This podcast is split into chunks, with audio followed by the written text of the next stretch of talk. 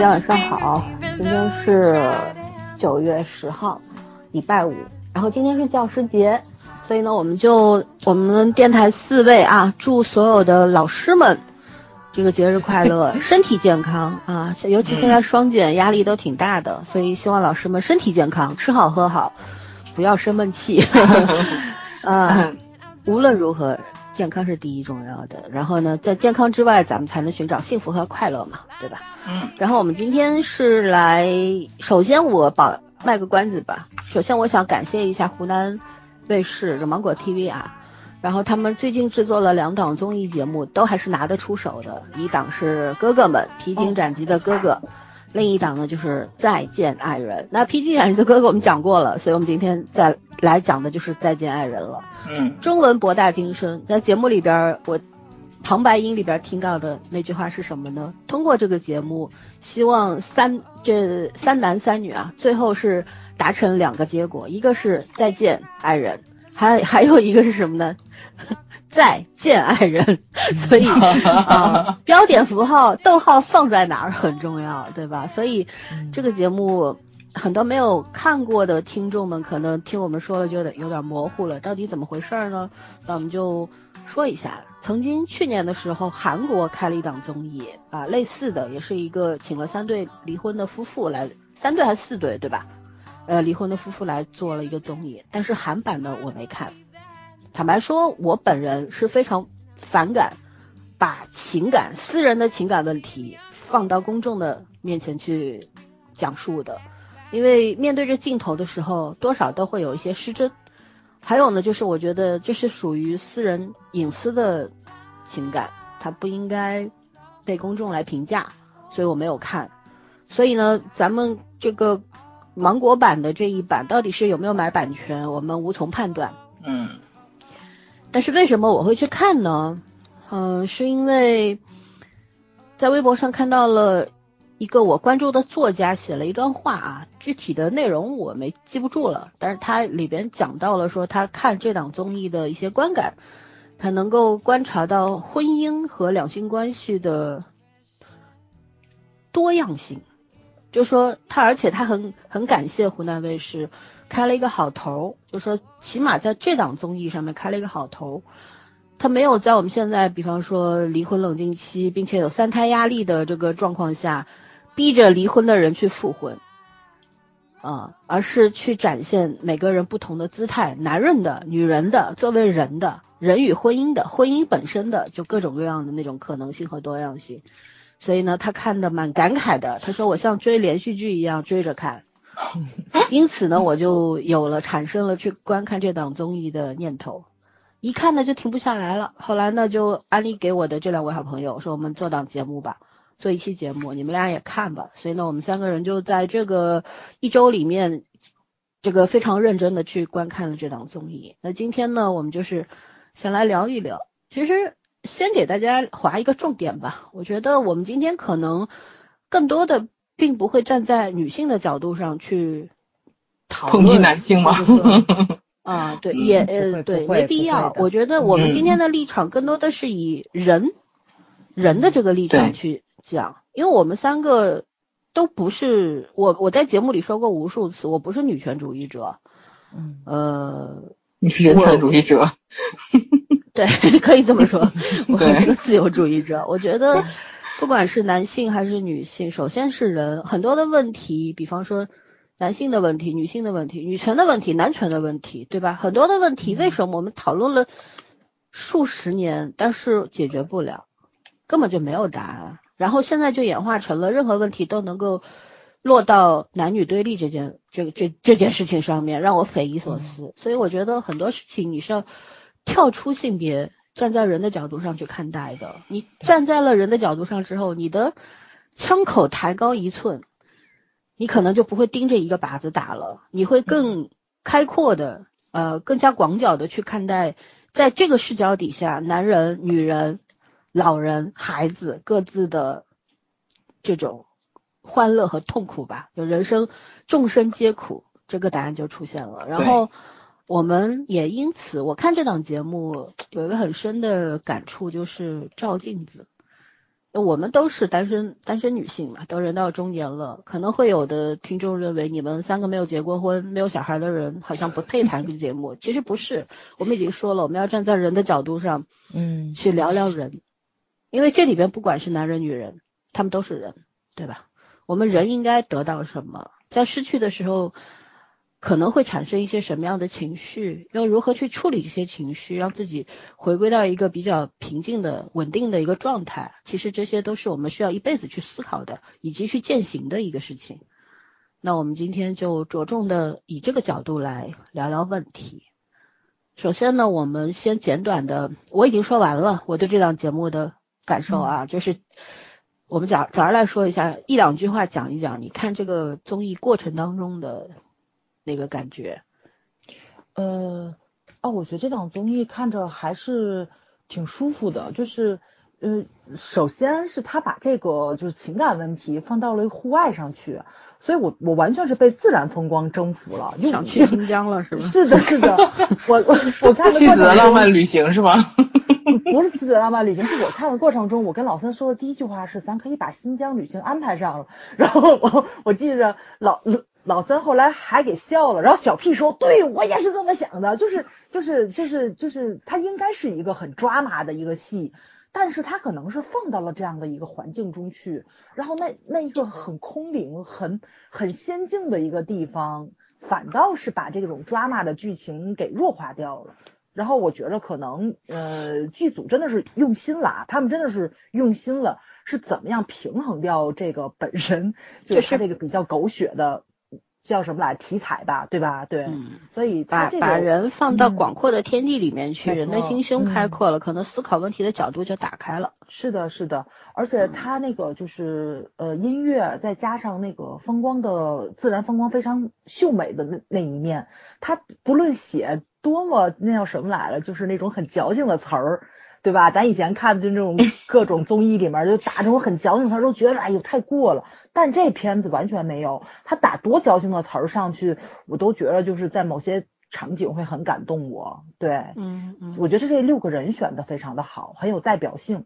因为我看的过程中，我就觉得这是普通人，不管他们的职业背景是什么样子的，但他们就是普通人，而且是普通普通意义上的好人，我愿意跟他们做朋友。就是就这种，但是肯定身上也也是有缺点的嘛。嗯，人与人交往之间，他也是有障碍的，不然的话，他不可能走到离婚这一步，对吧？不管是在冷静期还是已经离了婚的，但是这种困扰和烦恼，我觉得可能在所有普通人身上都有。就我可能没有夫妻之间的这种困扰，但是我可能是跟父母或者跟朋友交往过程中遇上了很多沟通的问题，其实是一样的。对，所以你看的过程中是有很多指教意义在里面的。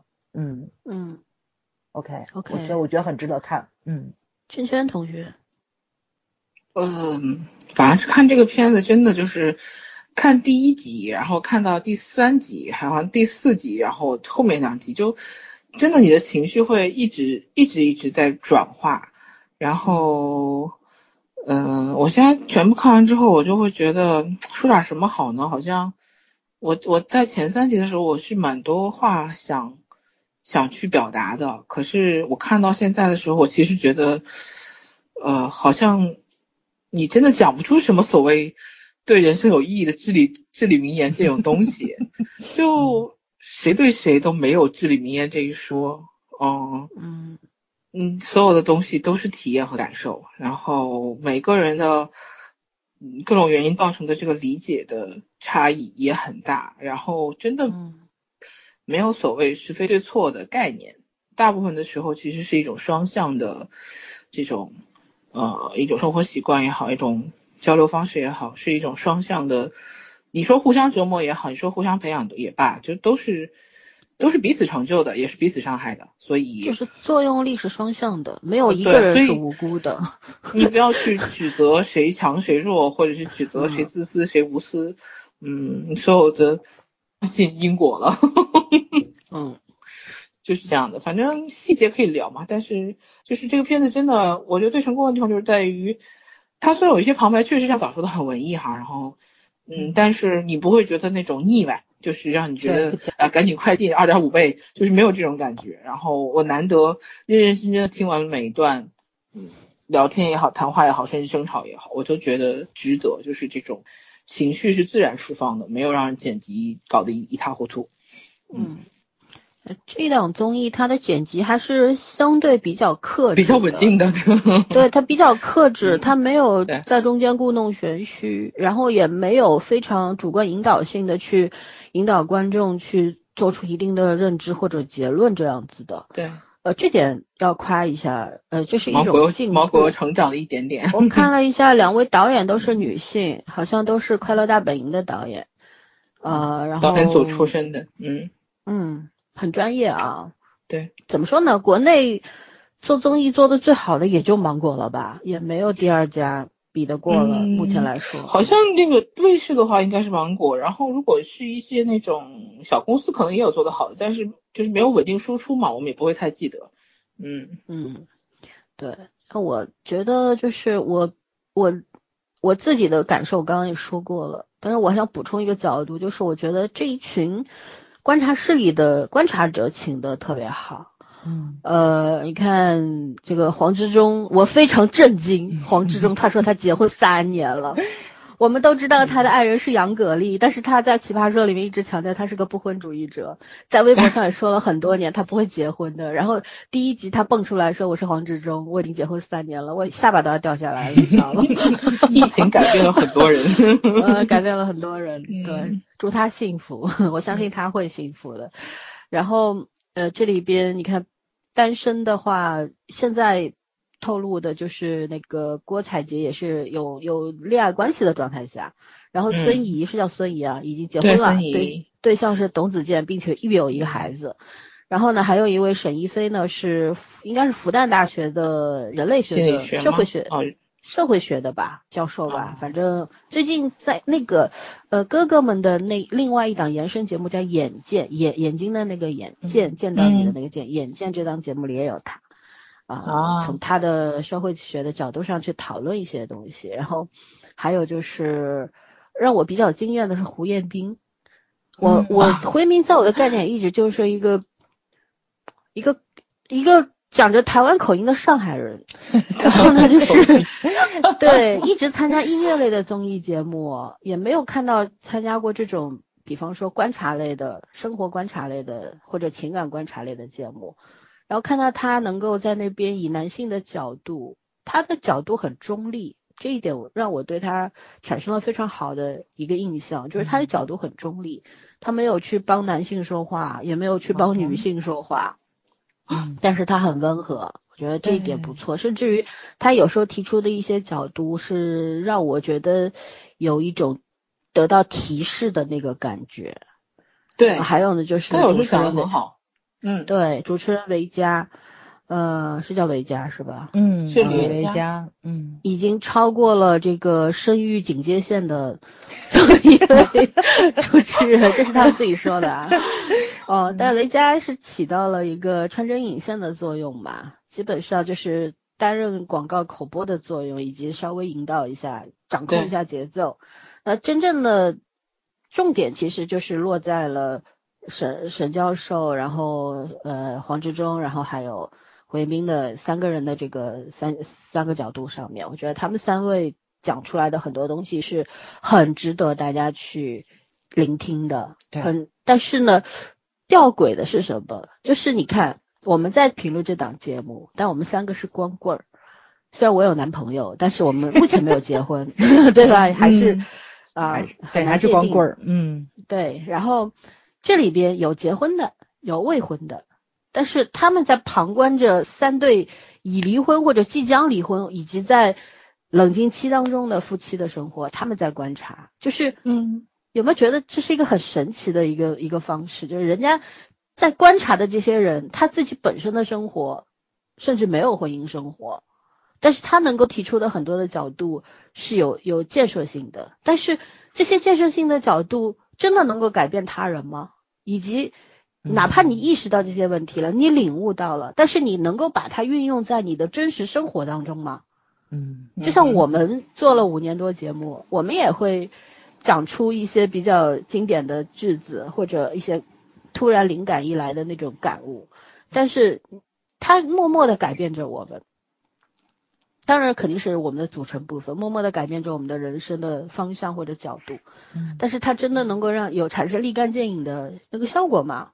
没有。不会那么快的。嗯对，，所以这个节目可贵之处就在这里，它是一种潜移默化的让你产生同理心、产生共情，以及能够让你更客观的站在一个人的角度上去观察。所以呢，嗯我看这个节目的时候特地打开弹幕的，但是我觉得比较欣慰的一点就是说，在里边能够正常，不是正常，正常这个字我也不喜欢，就是能够去思考，无论他思考的角度是什么样的，他能够去开动脑子思考这件事情本身就是可贵的，对，就是很多人嗯。在做这个事儿，对吧？这个东西嗯。他讲出来任何的东西没有对和错之分的，很多都我我讨厌的是弹幕里永远都是情绪的堆积，所有东西都是嗯。情绪化的。但如果说你非情绪化的、比较理性客观的角度，以及哪怕是主观的，但是你也是在积极的表述自己的思维方式以及你的所思所想的情这种弹幕，我觉得都是可取的。呃，但是也有，比方说比较让我失望的，就是出现在老王和朱亚琼这对夫妻离离以这个冷静期夫妻的这个，我都不知道怎么去称呼他们两个人，是好朋友还是夫妻？仇人简直就就是就这种，这这个关系我已经无法去表述表述了，因为对，已经没法定义。离婚嘛，还没有结，还没有达成，对吧？但是呢，已经去了民政局递交了这个申请，然后在三十三十天的冷静期之内，所以搞得我现在无法去去去肯，就是说能够去定性他们现在是什么关系，以离为离状态。就是就是准备离婚的这个婚内暂时还没有结束婚姻关系的夫妻，对，就很难去定义嘛。这个冷静期真的搞得人手足无措啊。然后就是现现在他们所有的有情绪化、带情绪化的弹幕，其实都是出现在这两个人身上的。有的人就是就是很多的纷争，就比方说，呃，你你你觉得老王挺可怜是吧？那祝你遇上老王这样的男人。然后还有就是觉得朱亚琼不对的，就是说，哎呀，这个女的实在是太烦了，呃，实在是太烦了，天天唱歌什么什么的，弄得别人就是，而且把个性当，而、不是把这个没礼貌当个性，把无知当个性，就是都是这种类型的评论，就是他们会在朱亚琼和老王这这个段感情关系当中站队。但是呢，呃，到了这个郭老师和郭柯宇和那个张赫的身上呢，很多人又会哇磕到了，在离婚节目里磕到了糖 啊，希望他们复婚。其实这两个人已经明确的表达出了，就复不复婚这件事情现在不好讲。包括我觉得，因为像郭柯宇这样的女性，她是很自主的，然后很细腻、很敏感、非常文艺的这样一个女性，其实。这样的两个人其实他不是同路人了，所以他们选择了离婚这样的一个结果。所以你你在弹幕里面希望他们复婚啊什么的呀，然后一定要磕到这个糖啊，我也觉得算强人所难吧，有点一厢情愿了。然后到了这个 K K 和童春杰这里呢，就有的人会说二手货，就说童春杰是二手货，你二手货你凭什么这么挑剔？你都四十了，你还不生孩子？还有就是说，结婚七年，男人想要一个孩子有错吗？那这是站在就是说 K K 的角度上的那些弹幕，还有一些就是站在童春杰的角度上，就是你养了一个儿子啊，然后这个男的说要 前脚说要生孩子要戒酒，后脚又去喝酒了，然后他负责任什么什么什么的，就这类型的弹幕很多。我其实我的衷心希望某一天，当我们再打开弹幕去看的时候，能够出现很多有意义的讨论。嗯，就是我们不要去重复描述这个现象，而是透过现象我们去讨论一些原因，对吧？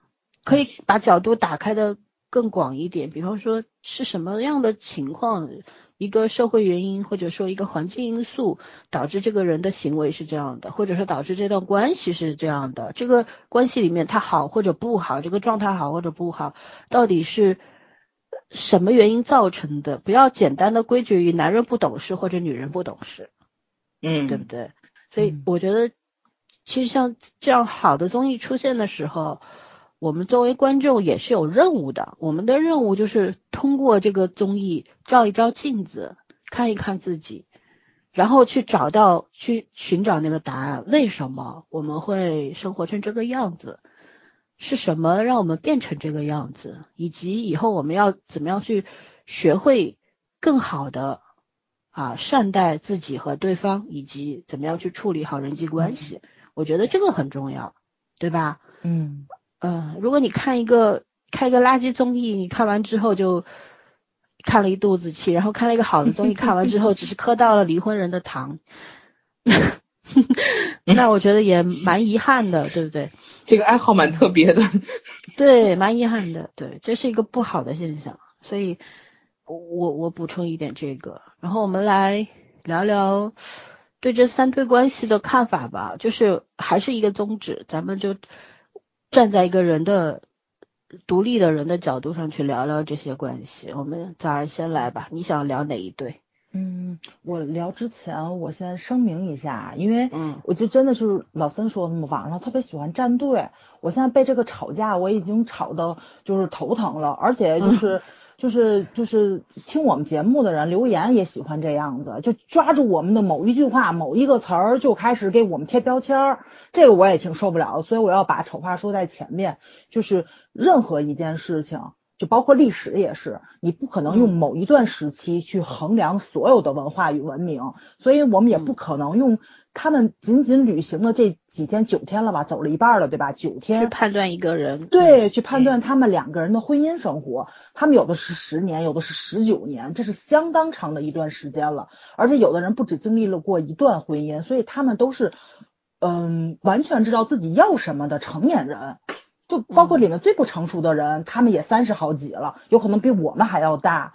就他们的人生经历可能比我们要多得多，所以我你你含蓄了你。对对对，我我我的意思就是想说，我们没有任何权利去评判他们，我们没有权利，你们也没有权利，所以我们现在说的所有的话都是主观的，都是我们自己从节目里面剪辑出来的内容带给我们的感受，并且对我们愿意来分享，没错对吧？也希望得到公平的探讨。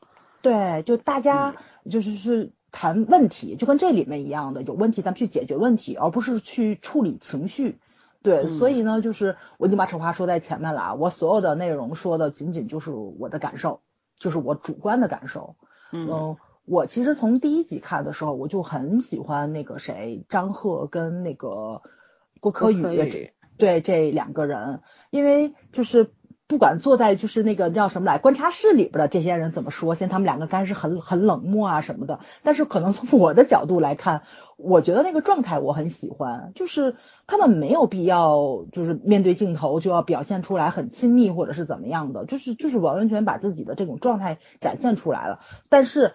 我可能就是看咱国产综艺，或者说是看综艺看多了，我知道是有剧本的，肯定会有剧本。即使是这样的一种档综艺，它也有剧本，但是就是多多少少会带出来他们个人细节上的内容、个人修养啊，然后每个人的兴趣爱好啊、性格特点，这些都是细枝末节你去感受出来的。就这两个人，所以从第一集给我感觉就很舒服，就是可能因为他们两个人都是演员吧，就是面对镜头，就是那种舒适度会比别人要稍微高一点点，你能感觉得出来，就是他们两个人是完全不太在意镜头的，呃，但是慢慢的到后面，你能感觉到就那个郭郭柯宇对吧？郭柯就是有有那么一点点在乎那个镜头了，因为他可能想跟张赫去互动的时候，不太想被拍到，另一面是他不想展现给公众的，就是。就是这种，就怎么说，就这种情感的弧，这种弧光是让人觉着挺挺欣喜的。但是我觉得这个东西可能是，呃，作为人本身，对吧？就不想隐私方面的，不想跟大众去分享的东西。我想把自己就是最隐秘的那一段只留给我私人，就是我最好的朋友或者是我最亲近的爱人，这种我不想展现给大众去看。但是他们两个人从头到尾的那个感觉，就都让我很舒服。就刚开始的时候，大家觉得他们两个人就很冷嘛，不在一起交流沟通什么的。但是我觉得你换个角度去看，可能也是那种就是两个人在一起不不沟通也不尴尬。他们两个真的没有给我尴尬感，就是 剩下两对儿都有在沟通的过程中突然就尬住了，但他们两个人没有，他们两个人也有小小的争吵。但是在争吵的时候也没有给我尴尬感。我看的时候就是很唏嘘，就是怎么说呢？你是能够看到这两个人的十年，就是在他们身上留下来的那个印记跟痕迹，嗯，就是就就就很完整，就是呃也没说有有什么热恋，就是慢慢的进入了婚姻，然后就是七年之痒，然后就慢慢的疲惫，连吵都不想吵了，那我们就很体面，然后的分手，我觉得这个可能，呃。也是面对一段情感最好的一种方式，嗯，也可能是我岁数大了，就包括咱以前去聊的时候也说不喜欢去看那种，就是特别爱到这种怎么说呢，天荒地老、天崩地裂，对对对对对，就恨不得三生三世那 种，对吧？跳诛仙台那种感情，咱们已经接受不了了。我就很喜欢他们这种方式，对。就是如果已经走不下去了，那我们就很体面的分手。如果两个人之间还有一个孩子做羁绊的话，那么我们作为成年人就要给孩子做出榜样。我们爱你是一方面，但是也有我们自己独立的生活与人格。那么我们也要爱自己。我觉得就是他们给孩子做这种表率也是非常正确的。而且他们在跟朋友还有这就其他四个人沟通的过程中去说的那些个话，你也能看到，其实两个人思想深度非常的深。就他们两个人其实。都是那种可以坐下来冷静去沟通的人，但是可能就是在 生活的过程中没有办法叠加起来的那种 渐行渐远。我觉得这个可能就是人和人之间没有办法去避免的。咱们经常说性格不合作为离婚借口就很扯，对吧？但是其实真真真的是。就真的是性格不合，很多人造成的离婚。我觉得性格不合在离婚的时候是最体面的方式，最体面的理由。嗯嗯，没错没错。包括我觉得就是张赫，就是一直呃通过这场旅行，他想知道就是这个十年。分手的一个原因是什么？然后郭柯说的是我没有办法给你这个理由，因为我都不知道原因是什么。就是那个感觉就让我看，这那那是我他们两个争吵，是我第一次看这个节目掉眼泪，就是也也是唯一的一次。就是我也为这段十年的感情，就是跟他们挺感同身受的，但是没有办法，很多人就是这样子走到这里来了，而且我也很理解张赫想想去要一个就是答案嘛。就他很想给这十年的感情做一个注脚，他也不是想怎么样，是复婚呢还是怎么样的？肯定人会有留恋嘛，这种很正常的情感。但是他这个想想给这个婚姻做一个定义，这个就也很能理解，这人性上的东西，对吧？我觉得不管是男人也好，女人也好，你走了这么长的一段人生的旅途，同行的那个人，对吧？就是。内心深处是如何看待这段感情的？对你来说，其实还是以及如何看待我的，就是这个答案，嗯，并不关乎我们是要复婚还是继续老死不相往来或者做朋友，都不是，而是想要去知道，就是我在你心目当中这十年到底有没有存在感，就有没有那个价值？你是如何看待我的？这关乎到我的自尊心，说白了就是那种尊严。对吧？如果你这十年把我当陌路人，或者说觉得我根本就不重要，对我一点点感觉不是爱情的感觉，而是就是其他的那种感觉或者感情完全没有，只是把我当一个床伴或者孩子他爸，那我就觉得我冤，我自尊心受挫了，其实就这个吧。没错，没错。嗯，而且老三刚刚说这句话说的特别好，就他们这一对儿可能也是这里面第一对儿提出来的，不是那种就是我能得到什么，而是说我给予了你什么。就他很想知道我在这段婚姻中带给了你什么，就这个东西，就是你得到之后有没有满足你，就这个也挺让我感动的。就两个人都是这样的想法。其实就包括那个面对镜头的时候，两个人都在感谢对方，虽然这种感谢可能。对方 未必接收到了，对方对吧？就是也也觉得我不想要感谢，我想要的是别的。但是他们最先体体那个体面的展现出来的那种善意跟感恩，就让你觉着这段感情不管最后你把它归结到哪一个方面，因为很他们两个自己都说没有爱情嘛。我觉得就算有没有爱情，他们两个之间是有爱的，是有情的，这个是肯定的。对，但至于是不是咱们传统意义上的爱情，我觉得不重要。对，这十年感情是有意义的，而且他们之间展现出来的这种情感，对于他们的孩子也是很有意义的。因为就这节目里面也说了嘛，你不管怎么样，你离婚了势必都会对孩子造成创伤，但是这个创伤怎么样降到最低，是必须双方就是吧，就是夫妻双方都要去努力的。他们两个人都有努力的那个样子，而且态度很端正，就让你觉得这是一个特别负责任的父母，就让你很欣慰。就在一档这样的综艺节目里面，应该很狗血的综艺节目里，让你看到了人性就是很正面的那那一个方面，所以我就很欣赏这两位，我我也很喜欢这两位。对，嗯，就他们两个在不在一起不重要啊，真的不重要。我觉得他们两个人分开了也能过得很好，复婚也能过得很好。对，就是很清醒的人。嗯嗯，有的时候想要那个答案，只不过是一种执念。但你真的不给他，他也就无所谓了，就过了时一段时间也就无所谓了。但我也离了嘛。对，同意早儿说，因为走到离婚那一步，那肯定是有诸多诸多原因的。想很清楚了。我说我通过这档节目突然明白了一个理儿，就是为什么结婚是冲动的，而离婚需要冷静。真的，这个冷静期其实大家一直有误会，觉得好像又是什么男权。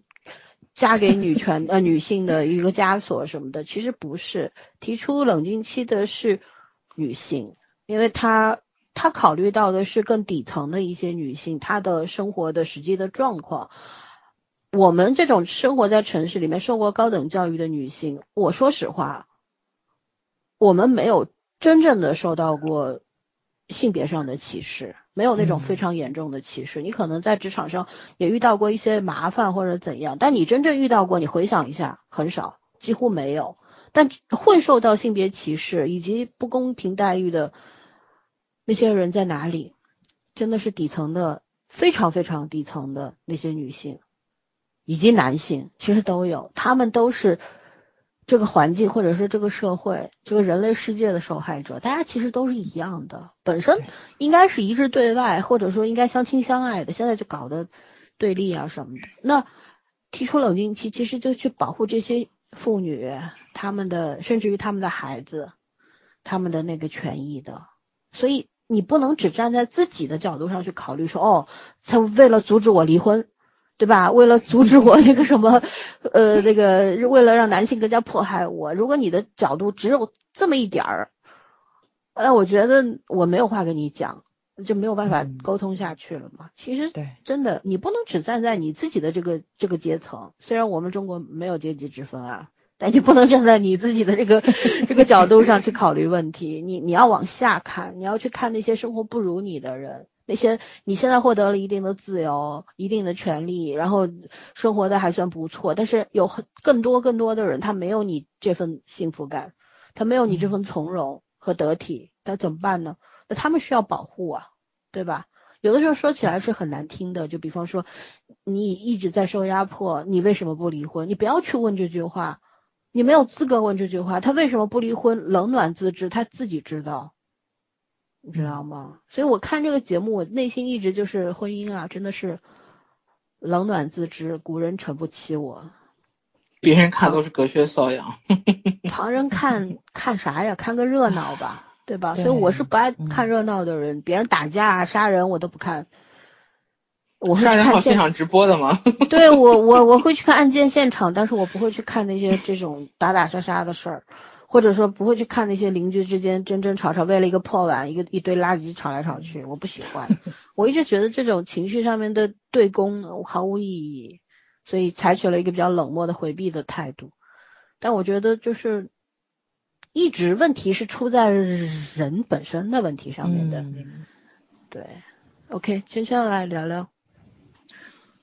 呃，我曾经想，我想到一个问题，就是几年前我忘记姚晨当时和孙红雷演了一部片子嘛，不是开离婚办离婚派派对还是什么的，那个时候我们还觉得有点像笑话，因为虽然那时候可能也有，但是很少嘛，嗯，对，但还是很少。可是现在我们已经开始拍离婚综艺了，然后 大明大放的把感情的过程他抛开，比那个比那个结束就是那个 party。怎么讲？更细致也更残忍。我以前不会想象我这种节目的需求，但是我突然看完之后，我反而觉得有一种，这这这可能比那种听个心理学家讲座还要还要受教的感觉。就是，嗯，我看到第四集的时候吧，然后我当时就跟我同事讲了一句，我说我说我以前也也听过一句话，但是我从来没有真正的去体会到这句话可能是对的。就是肖伯纳那句“该结婚就结婚吧，该单身就单身吧，反正你们终究会后悔的。”后悔。然后我这次特别深刻的感觉到，他这句话可能真的就是对的。肯定是对的。然后 我不知道单身的会不会后悔，但是这个结婚的显然都后悔了。嗯，围城。这个对，就是怎么讲？我们讨论过很多很多，因为两性话题这个经久不衰呀，也不分年代什么的。然后。讨论过无数种可能性，不管是爱情电视剧也好，这个故事也好，什么访谈节目都好，嗯，其实我们无非就在探讨两性之间的这种关系和存在的方式，然后就是关于婚姻嘛，我们一直在讲什么样的人可能，就是其其实是一种臆测了，说白毫无依据的臆测，就觉得是不是合适的人会更好，还是呃相似的人会更好，就是呃还是不同的人会更好。甚至于说彼此有需求的人在才能在一起，好像这三对把我们所有的固有观念都打破了。嗯，没有哪里更好，哪里都不好，就是真的让人都得经营嘛。对对，经营也很正常，但是经营可能还能成功，但是经经营婚姻未必，就真的可能失败的概率会更大。就是呃，好多人难这件事情，因为人本身就是个变量啊，对，就根本算不出来的一件事。然后我觉得就是我我看到现在的话，好多人在吐槽，哎，大家的槽点都不一样嘛，就是重点不一样。当然，我觉得可能也有剪辑的原因。前面两集就一直在，呃，前半场基本上就是老王和这个朱小朱，对，朱亚琼，就他们俩全程就处于一种狂躁状态，就是始终没办法平和的去。面对这个婚姻失败中间的种种问题，然后呢？十九年呢，互相折磨了对十几年，互相折磨能能折磨十几年，我都觉得真的很有耐心。然后，毕竟你不是包办婚姻的年代，对吧？离婚很麻烦吗？就真的都忍了十几年。然后呢，那个，嗯，然后中间穿插，现在后半程开始吐槽这个 K K 和童晨杰，就是。一会儿是说啊，女孩子这么优秀，为什么不离婚呢？平就就离婚也不会也不会怎么样。另外又开始吐槽说，为什么有明明可以生孩子又不生？反正反正槽点就一直在变，中间是穿插着这个，因为因为看上去张赫和郭柯宇是目前最理智和冷静的一对了嘛。然后就是他俩始终引不起人们情绪上的爆点，就一直是作为一个呃相对来说一个悠长但是但是很冷静的一个一个基调在走。可是其实我说我的感觉啊，从一开始看的时候，我觉得这三对儿，另外两对的问题都有可能会解决，他俩的问题始终解决不了。然后到后面就是看到第七集的时候，我会发现，我说其实不是解决不了，是是不想解决，就是有一种很奇怪的不想解决的感觉。就是也不是说不来电，我我其实觉得这七对这这三对儿六个人里面最难。攻下心房的其实是郭柯宇，我的感觉，嗯，是他对感情这件事是在排斥，尽管他的他的那个本能是在接受这件事情的，就是在接受，呃，这个他其实她的丈夫很不错，然后那个他也会心动，其实我觉得他本能上是接受的，可是你看一到他们俩真正开始谈这个感情话题的时候，他那防卫性特别重，就是他从他的那个语音语调，从他的姿态，当然。也可能中间有剪辑有什么的，我们看不到。但是从看到的地方，就会我就会觉得他防卫防备性特别强，就他不去触碰这个话题，我不要跟你讲这件事情，我也不打算跟你讲这件事情。然后呢，他摆出一副姿势，就是我跟你讲，你也不懂。但是其实他都没打算讲。然后面对镜头嘛，这种话不是面对镜头的感觉，是他 这十年他都没讲。他的对抗性，他的对抗性就在于我不想跟你讲爱情。因为我觉得你不会懂我的，就是有有一种你看上去旁人看上去就是有一种傲慢，或者说就是高冷，内心内心要富起来。我可 能是我不知道他们过去接触了什么，但是他对感情这件两件事就完全的回避。我觉得是害怕，对害怕也好，反正他就是不去面对这件事情。然后男生也未必没有努力过，其实就是像一面墙一样，你不停的去冲，不停的给你顶回来的时候，你就不会再去冲了。就像我们说玻璃房子里面的，呃，玻璃玻那个玻璃罩里面的苍蝇一样，它是跳不出，它飞不出去，它不飞了。就是我们俩，我默认我们俩之间是有一堵墙的，这个就是结束。所以我其实觉得他们两个未来，即便是呃有有机会，也没可能。嗯嗯，因为我觉得女生到女方到现在就没有这一点点主观上的意愿，我觉得将来即便再在一起也是会受，就是冷暴力也很伤的。说白了，就两个人在一起彼此很难交流的话也很伤的，毕竟是夫妻不是室友啊。所以我就觉得他们俩是让我很感慨，但是又觉得真的不能勉强，感情勉强不来的一对儿。对，感情勉强不来。嗯。然后那个老王和朱亚琼真的是各有各的问题，然后一会儿觉得老王很可怜，一会儿觉得朱亚琼很可怜，就是到最后我觉得这两人我都可怜不起来，就是没办法同情了。然后你想啊，改嘛，不也不光是不想改的问题，就是首先女生这种十几年，你能忍她十几年啊？嗯，那他就长成这样子，肯定有你的一份功劳，因为毕竟他俩是结婚了，是在一起的十多年，不会不是跟着父母什么的，所以你不能说他原生原生家庭的问题把他变成今天这样子，肯定有你的功劳，你也把他弄成今天这个样子。然后呢，他确实是不懂事，有很多很多的问题，有很多不成熟的这个呃性就是性格个性问题。然后，但是呢，你功不可没，作为她丈她丈夫是功不可没的。但是同时，你看他们两个在车里面的这种。就日常的沟通方式吧，老王在面对其他人的时候反而是很正常的，就是起码能是一个正常克制的成熟社会社会人吧。但是在面对他的时候，就是一副呃家长教育传统的这种封建家长教育小教育孩子的，就永远要逼着对方认错，然后一直在强调对方的的问题，而不从来不不就是说在在语言上和态度上从来不反省。我觉得难道冷暴力就没有错吗？就所有的嘉宾都会觉得这样人跟我讲话，不管是什么关系，不管他曾经态度有多好，那他一定是伤人的，一定是会造造成伤害的。为你是丈夫，你不是老师。对啊，就长期累月下来，嗯，真的会造成很严重的心理伤害的。但是，嗯，我是觉得插一句，我觉得这个东西是互为的。嗯，为什么呢？就是对老王未必想做老师，但是就是这个。形势所逼就成了老师，因为一就是双方呢，我觉得一个人在一个感情感情关系里边，他是有很多角色的，他不一定只是爱人、丈夫，有可能有的时候是儿子，像 K K 那样，有的时候是爹，有的时候是老师，有的时候是蓝颜知己，女性也是一样，对吧？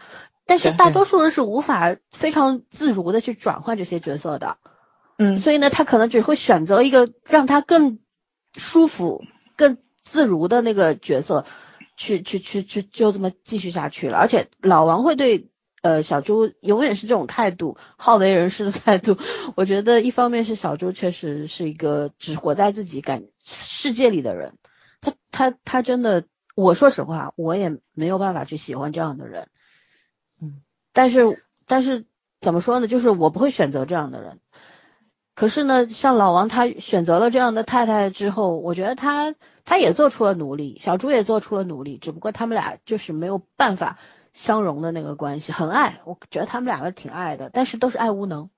嗯，就是他们俩的沟通方式和交流方式完全打不到对方，然后就现在就是情绪的对攻嘛，他们不解决问题，问题的他们就是用感情在 PUA 对方的感觉，就是就是我只要能伤害到你，我就觉得我有兴奋感，就好像能证明到你我爱你，或者是你爱我。就是这种也也也也没那么深的程度，但伤害对方是肯定的，对。不就是就是我只要能伤害到你，好像就能证明我爱你，或者证明你爱我。这种情况我觉得就是已经很严重了。开的阶段了。对，已经很严重了。而且我说实话，我见过这样的男性，不管女性是不是这样，这样是不是这样子，他们的表达方式就是这样子的。就这种男性是我永远不可能去，呃，怎么讲？不管他是一个多么成熟的，然后理性的，有。有有这个这个能力照顾别人的一个人，或者是多么慷慨的一个人，我永远不会去喜欢他，没有办法去喜欢他。我觉得我见过老王这样的人，所以我也没有办法同情他。不管你做的有多好，就是你你的这些语言，就是常年他肯定，我觉得他的这种语言风格不是现在形成的。这样的人有可能不，有可能他对他身边的人也是有这种压力的，只不过他不是夫妻而已。他他语言不可能会只针对某一个人是这样的语言。他就是在他对其他人的时候，他是可以维持他自己的那个嗯身份的体面的，就是你看他一直笑，嗯，他是一个不太善于用，他不是一个不善于表达，他我觉得他很会表达，他是个编剧嗯哎，他不是嗯不会，而是他不愿意去跟你们这些不搭架的人啰嗦，就是嗯。我没有必要去跟你们解释，我也觉得这种感觉，所以我觉得不配合嘛他是一个生存嗯压力，让他是一个让我觉得生存压力很大的人，就是我在他身边我会很难过、不自在、嗯。不舒服，然后呃，就是嗯，我我没有办法喜欢，因为我我是见识过这样的人的水平的，就他只要一张嘴就想骂人，就是这种感觉，就是我恨不得我不认识你，嗯，有这种样的人。因为而且说实话，这个剧是这个时间是很短的，他在这些人面前克制有礼貌，是因为他知道是有时限的。嗯这这个夫妻其实我觉得夫妻特别像潘多拉魔盒，我们看到的时候打开的，我们那些打开的一瞬间我们都看不到的，关到里面是什么样子，也只有他们自己知道你。看到的我们看得到的基本上就是大家都能看得到的东西了，所以所以我们能看到的东西都是其实已经是可以见光的了。你说，就像我们那天开玩笑说，这么多这这两年这么多的杀妻案，难道离婚很麻烦吗？非要把老婆杀了，就这么这么难堪吗？其实也有这样的，我觉得虽然很极端嘛，但是也未必没有道理。就真的是夫妻之间那些破事儿，你是没办法去想象的，这个节目里也演不出来。嗯，好的时候就好成一个人，坏的时候就真的恨不得就是杀那个杀父之仇的感觉。所以，呃，这个里面展示的呢，还是相对来说是整体比较克制的吧。但是我是很能懂的，这两个人不管有多爱，坚决不要再在一起，这样下去会把大家逼疯的，就是彼此都不会是一个良配。嗯，嗯，已经用十九年验证过了，对，呢十九年你不可能再搞出十九年来，告诉突然发现，哎，回头是岸了，那是没有可能性的。然后最后一对这个 K K 和童晨杰，其实我觉得童晨杰可能就是喜欢有孩子先性的这种男人。嗯，我觉得他前任，我我我我跟他我对他前任比较熟，因为那会儿我比较迷足球嘛。然后他前夫就是有一点点这种孩子个性的，然后加上这个里面的介绍什么的，我可能觉得他就是喜欢这一类的，然后他也默认他可以包容这些事情。而且我一开始特别喜欢这个女孩子有一句话，她说，呃，就是关于 K K 的很多缺点，她都自己认真的去消化过了，也就消化到最后只剩下这一个就是不能戒酒的这一个。然后我就觉得她是一个真的是对婚姻很负责任的态度。呃，虽然她确实对她老公有点照顾过度吧，但是我觉得这种夫妻嘛，一个愿打一个愿挨就好。但是，但是我觉得站在他站在 K K 这个角度，他已经超过了只是一个习惯恶习的这个这个范畴了，就是他其实有点失控的。不管他是什么理由喜欢这件事情都好，他已经过界了。我觉得他酒精中毒了。对他过界，嗯他就没有办法去承担一个正常男性成年的一个对自己的责任都不可以承担，比如说再去有个孩子了，那你这个时候你要对女性有这么大的压力，她她既爱她老公要去帮助她老公，然后如果再有一个孩子，她又是那种喜欢你明显很看到她很多事情并不会因为经济状况有什么影响，她还蛮喜欢亲力亲为的一个人。那这样子的话呢，她得这个要承担两个人的负担，他有他自己的事业和工作。这个我觉得就不可想象了。就有的时候我很烦，好多男生那天看到节目时候，我同事还在吐槽说，哦，男生就是说说生孩子，就是就真的像养条狗一样，哦，好吧，养吧，就是那种感觉。就是因为很多时候他们不管的，他们就是就是觉得要有，但是养孩子是一个多么复杂的、漫长的，然后不可预测的过程啊！我觉得这里面另外两对虽然那个婚姻关系不好预测，但是起码家庭关系就是这个对孩子还都是挺好的。然后这一对真的是孩子堪忧，而且童晨杰说的很明白，说我生一个孩子，我是要对他的一条生命整个生命去负责的，我不可能去赌，嗯对，我不可能去赌他爸如果是个酒鬼的话，他的人生会不会幸福快乐？最重要，你酗酒的、酒精中毒的人，你那个质量不好呀，又生个小孩，而且对他又是高龄产妇，高龄产妇对？吧？到时候各种问题嘛孩孩子可能说我就说我说嗯养个孩子怎么就变变成养只狗那么容易？这个风险很大，你要选择这个接受这个风险，然后去承担这个后果，你总得给我一个一个好的条件，对吧？嗯就而且他这个不是好的条件，无非就是让你别喝酒了，其他我都嗯担待了，你不要喝酒了。我我不是不生，而且而是只要你借了一年我们就生，他不是已经对表达过很多次了吗？嗯但那个就屡教不改嘛。所以我就说，他如果连一个正常的自我责任都都做不到约束的话，那你让他去生孩子，去再增加一一倍不止的负担和和责任的话，我觉得真的做不到。嗯，对女性很就对那个童晨杰很不公平这件事情。是你不能把。我比较喜欢 K K 的一点就是我放弃了湖南的一切，然后跑到上海来，嗯然后所以我他自己也知道嘛，他不是在第一还是第二集的时候就说，所以我对他要求会比较多，什么什么的。但我觉得这个就算一种道德绑架吧，毕竟你做出选择的时候是你心甘情愿的，对你是觉得你是为了爱情，或者说为了这个女人，但是我说实话，我讲一个我觉得比较灰色的角度，就是因为你作为一个在那边也混得不怎么样的主持人，你跑到上海来也会有多一点机会吧？笑死我了。是不是？是是不是？是不是你考量的条件里的其中一个？对吧？当然，嗯他在爱情面前不值一提，但是你不能说我就是为你放弃了一切，我觉得这个东西不成立。而且作为成年人，你应该对你自己做出的选择负责，承担那个后果，要负起嗯责任来，而不是说，呃，我为你来的，所以你就要为我做所有。而且我有时候对童贞姐就是又是心疼又是很生气，就是因为他做的实在是太过太多多了过多了，嗯过于多了。有的时候不是你应该，我很欣赏他，是因为他就像黄志忠说的，你两个人吵架，最后是谁总是站出来去给你台阶下，歉的，对，不是道歉啦，就是给你台阶下，那那个精神很嗯可贵，不是每个人做得到的。童贞杰嗯就是一个非常大气的人，我我以前不了解他，我只知道他是谢辉的前前妻。前妻，嗯，对，我不知道，但是看了这个综艺的时候，我非常喜欢他，所以很心疼，你知道吗？因为嗯真的，我不是说这个跟地域没有关系，不是说只有上海女人这样，很多女性都这样，而是因为她经历过一次失败的婚姻之后，她肯定对自己的人生有很多总结，再加上她是单亲家庭长大的，从小听着父母的争吵，然后一个人躲在被子里哭，她不是也说了吗？嗯，他是这样长大的，非常孤独，然后只能自强，只能坚强的站起来，然后成为了现在的自己。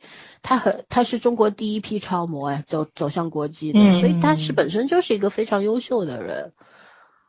啊、就是说夫妻之间是没有办法去比较说谁的地位高，谁的地位低。我觉得虽然很残酷的现实就是经济决定上层建筑，放在家庭里也是一样的。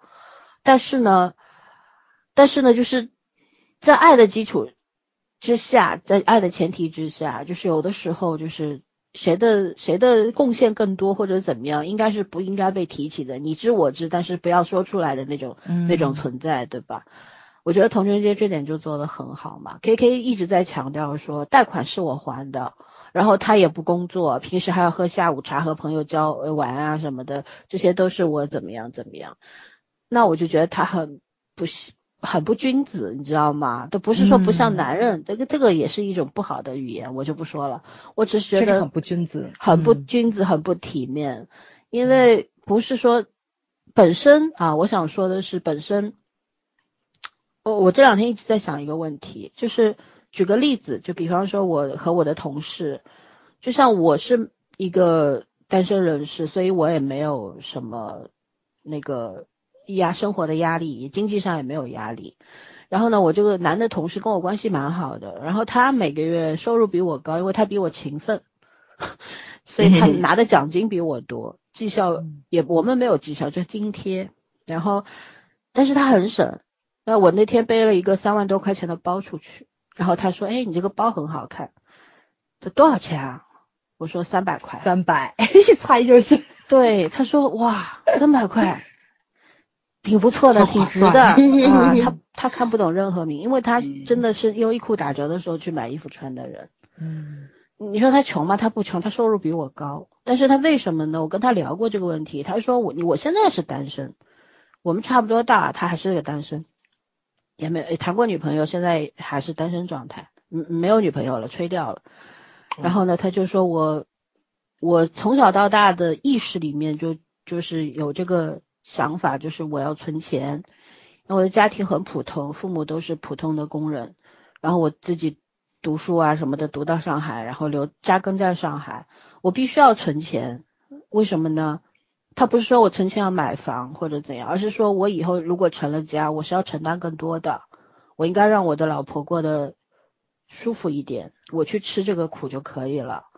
我蛮感动的。然后我当时还跟他聊，我说为什么你会有这种意识呢？我们就聊到了说，其实，在我们现在的这种模式底下，真的是几千年了。你要说女性被压迫，其实男性也被压迫，因为男性其实也是被灌输了很多的。想法不得不的观念，对，你要承担一个家庭的重担，对吧？因为女，因为这个这个身体构造的不同，女生女性要承担养育的抚育孩子、养育孩子的责任，所以他必然会失呃就失去很多的时间和精力，以及他的身体健康问题。那男性就要去承担更多的那个对外的那个责任，养家的责任。然后在我们现在这种女权汹涌的状态底下呢，就是男性其实。我觉得，我觉得，说实话，失去了，因为他必须站在女性的角度上去帮着女权说话。但是，如果他站在男权的角度上去说话的话，一定会是会被抨击的，这个是事实吧？对，我这话肯定很多女性不同意啊。但是我们冷静下来，好好想一想，就是总是说权利要对等嘛，那这个权利对等嘛，肯定很多人会说，那女性一直是被压迫的呀。呃，对对吧？几千年来受的压迫，其实不管男人女人都是受压迫的，大家都是这个父权社会的牺牲品。那是谁谁谁是得益者呢？谁是得到利益的那个呢？你你动脑筋想一想吧，你想一想不就知道是谁在得利吗？为什么非要归类到两性问题上面呢？对吧？所以我是不是为什么我不是女权主义者？就就在这里，对吧？然后嗯，我当然渴望平等。但是我当通过我和我同事这些交流之后，我就觉得对，其实他身上也有那种深深的烙印，就是他从小从可能从懂事开始就想好了，我是一个男人，我要为这个我以后要赡养我的父母，要付出更多，然后我结了婚成了家，我就我就是要主动承担百分之九十九的责任的那种人。其实很多男性都是这么想的。嗯，网络你不要只看网络上那些跳脚的那些垃圾。你多看看那些生活当中朴实的人，对吧？你不能因为网络上那种在虚拟的账号后面嚣张的那些嘴脸，你就否认掉这个世界上的男男女女。我觉得这个很不公平。对，那我们回到就是像这个中医里边的这个这个关系，为什么我说我谁都不占？因为我觉得都是可怜的。用圈的话来说，两个这些人哪个不可怜？没有坏人，在我。第一次我看韩剧叫，哎呀，那个韩剧叫什么？就是朴世后和金南金南珠演的那个《逆转女王》。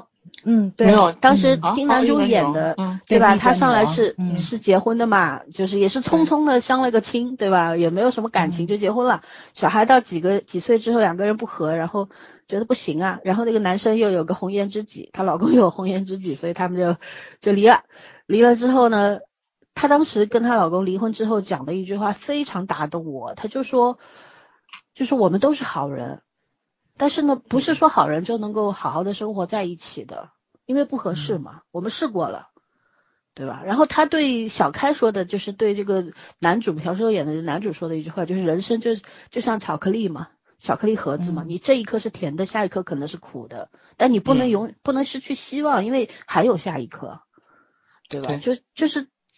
这是第一次我有被打到的那种感觉，被一个男女关系的这个事情打到的一个台词打到，嗯，然后还有就是通过跟平时自己工作当中的这些与人的交流，与你们的交流，与其他朋友的交流，与我家家里长辈的交流当中，我就觉得真的，我越来年纪越大之后，我就觉得真的，我们普通人哪有什么绝对的好人坏人？这世界上本来就没有什么绝对的好和坏。大家每个人都有私心，都有贪婪，都有虚荣心，对吧？然后在很多的时时刻做出来的那个决定，并不是深思熟虑的，很多时候就是一冲动。做了一个让你后悔的事。但我觉得问题是在于如何去补救，而不是说让这个事越变越大，嗯，对吧？聪明人想的是如何去补救，而不聪明的人想的是我既然做了，我就要做铁了，把这个事情做实了，嗯绝对绝对不认错。对我现在觉得现在网络上的这种对立不就是这个样子吗？就是对你完全没有反省的能力，对吧？这个婚姻里边，你看老王和小朱，哎呀，我其实很多时候我我看了这个第一集，我就去问我的男朋友，因为我觉得我老王和我挺像的，我还问了你哪儿们说一点都不像，对，不是我，我不是说像老王，我觉得不可能像他那那那么的冷酷。嗯，我是一个比较冷静的人，但我不是个冷酷的人。然后我就去问我的男朋友，我说，因为他也跟我一块儿看，我就说你你有没有觉得我有点像老王？他说没有啊，但是他说你为什么我们认识九年了，你第一次问我这种问题？我说那是不是你也有经常被指导的那个感觉？他跟我说了一句话，我也很感动。他说是的，因为他说你比我懂事，你比我在很多问题上看得远、看得透，所以你给了我很多人生的建议，很多事情上具体的建议。他说甭管我当时有没有听进去，但是我时至今日，他说我自己经历了那么多之后，我再回想你跟我说的那些话，我觉得你说的是对的。我也慢慢的就是在做出自己改变，让自己变得更好。那我我当时我就觉得啊，那我就不是老王，我不是光说不练的人，对吧？不是那种嗯就像老师一样光教训你，你错了，你要改，对吧？但是你又不告诉他你怎么改。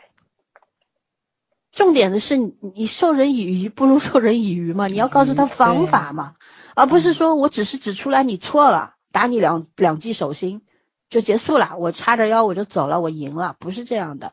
而是如果你看出这个人有问题，你要耐下心，你要先自己冷静下来，不要被情绪左右，你去分析这个事情它到底错在哪儿，或者这个问题它它的存在的原因是什么，咱们自己脑子里清楚了之后，你去跟对方沟通嘛，在一个合适的机会底下，大大家去沟通，然后对方不管他当时有没有给你任何的反应，你不要急，而是给他一点时间，让他去消化，让他自己去感受，然后在经历当中去学会。我觉得这个过程可能就是任何的关系当中很重要的一个组成部分，是一个嗯很大的原因，就是你对自己、对他人都要有耐心，不要任何问题下不要急于求成。因为婚姻这个东西太奥妙了，嗯，钱钟书先生也说嘛，围城嘛，有的人想进去，有的人想出来。李碧华也说嘛，一万对情人当中，就爱人当中只有一对能够成梁祝嘛，大多数都是装装了蚊子臭虫，对不啦？嗯 事实就是这个样子啊！你你目光所及，你身边的朋友，你去看看，有多少人是幸福的，有多少人是不幸的，嗯，真的就是这个样子的。所以非常低，对，嗯为我回到我这第一分钟讲的那句话，就是我其实不喜欢这类综艺，但我还是要感谢芒果 TV，因为他们做这个综综艺，它给了你一个观察的窗口，这个窗口很重要。现在很多人很浮躁，很多事情他只看表面，不不深究那个原因。但你看到这个节目，你只要你能够静心下来，哪怕你现在还在站队，但是至少你看了，你一定会有所得。而且虽然面对嗯镜头，每个人可能都有假的部分，有做戏的部分。为什么呢？你对着镜头，你不可能展现百分之一百的真实的自我。嗯但是你知道，人急了之后，他是不管有没有镜头的。就像有些人为什么在大街上会吵起来，我印象很深。我二十几岁的时候，有一天就在上海的一个很热闹的街头，看到一对年轻人吵架。那女孩子就是在这个真的是几十人围观的一个路口，他就说了一句：“他说我为你打了三次胎，你怎么还这样对我？”这句话我一辈子都忘不掉。我觉得那女孩特别委屈。但我又觉得她有点丢人，为什么呢？就是这个不是自不自爱不自爱的问题，就是你真的不爱自己，他跟所谓的自爱不自爱没关系。你不爱自己是为什么呢？在你损害你自己的身体啊！你爱一个人不至于要走到这一步啊！而且他如果爱你的话，他应该做错事啊！你你真的不懂事，然后你伤害了你自己，所以我觉得有很多很多的女性是这样的，还有很多很多的人在吵架的时候，什么什么镜头，你哪怕有一百个镜头对着我，我也不顾一切了。很多时候是这样的，你就像老王那么那么那么一个冷静的，完全知道在众人面前如何去表现的这么一个人，为什么在镜头前面也绷不住？为什么会哭？为什么会发火？他们第七集两个人单独的一个在车上，那个说就说了两句，这个已经受不了了，就是你能不能闭嘴？还讲了很难听的英文，我笑死了，讲那个 shut up，这他讲的是什么？然后，然后就觉得你看，其实人不可能在百分百的情况下做到。伪装自己的，很多时候是不自然的去袒露了真实的自我，所以，对，你知道这种观察的窗口有多珍贵吗？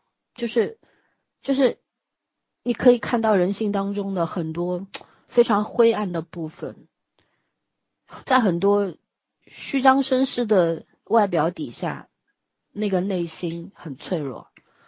嗯，每个人都是需要被温柔以待的。其实我觉得，我有时候觉得老王可怜，是因为朱亚琼真的不是一个会关心他人的人，真的，我我知道，就我也同情朱亚琼，我觉得他虽然活在自己的世界里，有些行为我真的很讨厌那些不守时的人。非常讨厌，跟我约会约时间，你他妈动动不动迟到个半小时一小时，我也崩溃。第三次、第二次可以，第三次你别来了，我也不会这辈子不会跟你约了。但是如果一个人要忍受你十九年，你十九年你每天都这样，你说你疯不疯？你一定会疯，对吧？对，这跟男性女性是没有关系的，而且他就时不时的那种爆发情绪性的东西，就不是说那个那什么呀，就是。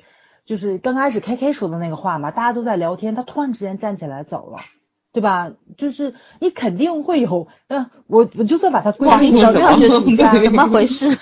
对，啊，你就算把他归归纳到艺术家的那个行列中去，但是其他的人是不知道的。大家我觉得郭柯宇有点像艺术家，从他真的不像。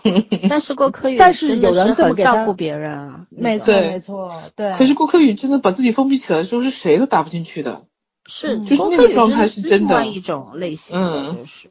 但是他的那种神经质，我觉得就是会让人摸不着头脑。就，他就是我我我觉得小猪应该感谢啊，这一整个集体里面都是很成熟的人，包括 K K 没有人跟他一起暴走是吧？对对对，没有任何一个人，所以就这个话只有 K K 提出来了，就因为他是一个就是需要别人去包容他的人，突然来了个比他还不懂事儿的，他就很反感嘛。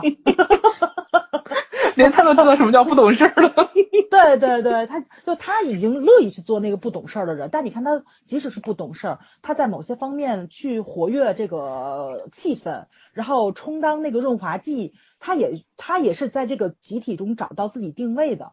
而那个小猪是完全游离于这个集体的，他也不想融入这个集体，他那个态度实在是太明确了，就是。咱咱就不说这是是不是一档节目，如果你出去旅行，咱都不说工作啊，出去旅行，你碰上这样一个人，你难受不难受？大家都在这嗨着，他给你掉个脸子，而且莫名其妙不知道什么原因，然后大家一我遇到过，遇到极端了啊！你那个 艺术家艺术家包含一下，嗯，对吧？就是你你你想嗨，你不好意思嗨的那种感觉，你尴尬。你都不知道你都不好意思戳到了谁，但是呢，小猪就是我看到弹幕里也有人说，他就是长期被老王控制了，所以呢，他才会变成这样。有些人说他是不是有产后抑郁啊，还是就是他被 PUA 之后这样？其实，你你们有没有记看到那个镜头？就是是童春杰对对小猪说你被老王控制了，然后老王说好像说的是我吧，就是。老王也被控制了，对，你知道吗？他们是互相控制的，对，嗯，对啊。其实是这样子，刚才正好早上也说到，K K 就是 K K 平时是那个幼稚的角色嘛，就像没长大的孩子一样。但是在这个时候，就是突然 K K 发现原来有人比他还幼稚。那翻过来说，童贞杰表现出来的这种成熟，可比就是有效沟通吧，不能说是成熟，有效沟通的能力和情商，可比老王高太多了。嗯，如果老如果 K K 碰到的伴侣是跟老王一样的这种女性的话，你觉得他这婚姻能撑能撑得下去你？们老王不是说了吗？我可不想跟你交朋友。对啊，所以就是。对，所以就是有时候是很多确实是相互的，你你去你去说谁都都都没有办法去争论这个对错的，嗯，是，这这在婚姻关系里面，除非就是到了那种家暴，然后冷暴力杀人放火这个东西了，已经上升到刑事的嗯案面，呃，这个层面了。那就是有对错了，但是如果你在日嗯常相处当中啊，就是大家磨合不好嘛，就是你个性都很强烈，老王和小朱就是那种个性都很强烈的人。朱亚琼是个摩羯座，作为摩羯座本人来摩羯座说，可不是摩羯座，我觉得摩摩羯座是不会这样的嗯，他但是朱亚琼一定是有一定的心理问题或者说性格缺陷的，对，或者说他就是就是艺术家的性格，就是那种非常自闭的。他你看他就是想到什么就要做什么的那种人，敏锐又随意的那种感觉，对，太随性了。嗯后来他不也说嘛，他说我那个郭柯宇跟他说，就是不要把无知当个性嘛，有的时候就是这个样子。就咱们生寸咱们是群体动物嘛，你生活在人类世界里面是群居的一个状态，然就把蠢当可爱的感觉，对你不能说时时刻刻我只在乎我自己的感受，那你嗯你深山老林里去好了，对不对？你跟在群居的生活当中，这个群体里面生活，你说我不管不管别人的感受，我只管我自己的，真的是一种自私。尤其在一个家庭里面，我们一开始也看到他们去办离婚的那那个那天，他的爸妈好像是住在隔壁啊什么的，然后帮他带小孩儿，对吧？我就觉得他其实已已经是一个被呵护的不错的人了。当然，我们现在不是在讲对错啊，我们只是说，呃，看观己观人如观己吧。就是说，有的时候你看到他的这个状态的时候，我也会反省我自己。我就觉得是不是是不是有一些地方我们做的也不太够。我有的时候会带入到老王，有的时候会带入到郭柯宇。然后有的时候就是该表达的时候可能没有表达，然后或者是没有把话讲完，对对那么那么温和一点点，对，对，就是一个语言表达的问题嘛。你有没有？我们一直说有效沟通是很重要的。你无效沟通，你产生的都是情绪问题嘛，你不解决嗯任何的实际问题。然后你有效沟通的情况底下，你是要建立在你的所谓的智商、情商。合适的时机，对吧？还有就是你有没有一颗有没有容人之量？有的时候可能是你占着理儿的，对方没有什么道理，但是你怎么说得理饶人才是风度嘛？有的时候，嗯解决问题的方式就是你得理饶人饶人嘛。就像得童晨杰，其实我觉得 K K 这样的人，站在我的角度上，我觉得 K K 配不上童晨杰。但是你看到第七集的时候，你会觉得他们是互相需要的。嗯童晨杰需要他，所以他才会付出那么多。当 K K 半夜喝酒到两点多，还拖着那么多编导一起喝的时候，童晨杰他没有发飙，反而拿来了小菜坐在旁边，对吧？他给了他压力，你应该回去睡觉了。但是同时他也给了他体面，我不会在众人面前让你下不来台。我觉得一个嗯女、女人也好，男人也好，做到这一步，我真的要给他鼓掌。嗯，太懂事儿了。但是这种懂事儿太伤害自己了，所以我也会迷茫，说人到底应该是懂事儿一点好呢，还是不懂事儿一点好呢？其实就是一个情感的平衡啊。我觉得嗯你只要觉得你这个你懂事了这件事情，并没有让你觉得很难受，或者是在你损损失在你的可可可可接受范围之内，其实也还好。嗯，所以我说感情是无度的把握嘛。对，感任何事情上都有度的那个把握，分寸感，分寸感很重要。嗯但是你如何去把握那个分寸感，其实就是要学一生啊，你一毕一辈子都在学这个东西嘛。遇到嗯事情经历了，你才会有经验，你不可能预知的，你没有办法去预知这个事情的结果怎么样，你也没有办法去主导，对吧？嗯，唉，总之就是看这个节目第一集的时候，我很压抑，你知道吗？就内心前面两三集我都蛮压抑的，对，对，然后看到六七集反而就释然了，是的，再加加上那些巴斯版本的那些那些花絮啊啥的，尤其我还蛮喜欢杨迪的，我觉得杨迪真的，杨迪情商很高啊，杨然后迪情商好高，处理嗯问题他很很温和嘛。很温和，对对，很能够从就是他人的角度上为他人思考，我觉得真的很好的一个人。而且他的那些梗啊什么都很生活化，没有恶故意搞出来的那种要搞笑啊或者怎么样，就让你很舒服。听完以后，嗯，嗯，然后倪萍老师真的不愧是过来之人，而且真的长了一双鹰眼。我说这个主持人的功力也太好了，就是那种无声无息的悄然无息套你的话，打到的 都是痛点，对所有提出来的角度都是痛点。我就觉得他真的就是说，对于这六个人来说，其实这一趟旅程收获很很丰富。那他从可以从六个人坐在一块儿聊天，其实平时两个人相处的时候，可能听不到任何外界的声音，只是嗯禁锢在自己的小小世界里面，自己的情绪当中，我的不满，我的烦躁，对吧？然后你看着看着很想掐死你，就这种情绪当中。但是有其他的人出现的时候，别人会给你很多的角度嘛。你就比方说童春杰总是打到七寸上面对吧？嗯，就像第一次评价小猪和老王的时候，小猪说这个你，他老是我给他打电话，他说我很忙没空什么，但是童春杰说那你到他倒是有时间骂你哦。骂你，对对对啊，一下子就把这段关系当中错位的地方挑错了。啊对对对，嗯对，所以很很重要，就是有的时候我这告诉我们什么呢？就是有的时候如果你一个人想不出答案的时候，你可以跟朋友商量，甚至你去问、问问你的，比方你没有办法把这个自己比较私密的事或者跟跟爱人的事情去跟父母说，因为会引起父母的另外的呢，因为父母对你关心则乱嘛，对吧？会有不同的、就不太好的那个立场出来，或者不公平的立场，你可以去找你那些懂事的朋友，听听他们的想法什么的。我觉得这个这个很重要。还有就是人的表述上面是有技巧的，对吧？那我再引申一下，就是那个《PG 战级的哥哥》里边，我特别喜欢胡海泉的讲话方式，嗯，呃情商我好高哦，情商高，这表达能力真真的是一个人的一张名片，就是你的这个是有价值的。你如何去引引导一个话题，如何去控场，真的太重要了。每个人都应该如何把一个套路讲得很有趣，嗯对，你看童晨杰他也是一个非常能能够说会说话的一个人，对吧？对他虽然有的时候很犀利，但是他在很多的时候他会照顾到他人的感受，并且用一个准确的方式，就很有分寸，很有分寸的一个人，嗯，希望我天其实早点懂事吧。对他不知道他娶到了一个多么棒的老婆，可是他知道他他知道不珍惜和不知道有什么区别呢？他也不是不珍惜，我觉得他就是被酒拿住了，他嗯。控制不了。你看他到晚上他睡不着觉，他就是不喝这个酒就不行了，就。不是也那个，我嗯看到他们观察室里，直中和胡彦斌不是也去分析他这个事儿嘛，嗯。就讲到了一个一个就是在这个场域里面，嗯酒桌文化嘛，就是你在这个场域里面，你你要做老大，我可以有存在感，但是在其他时候我没有存在感，因为酒壮酒壮怂人胆嘛怂，人胆。对吧？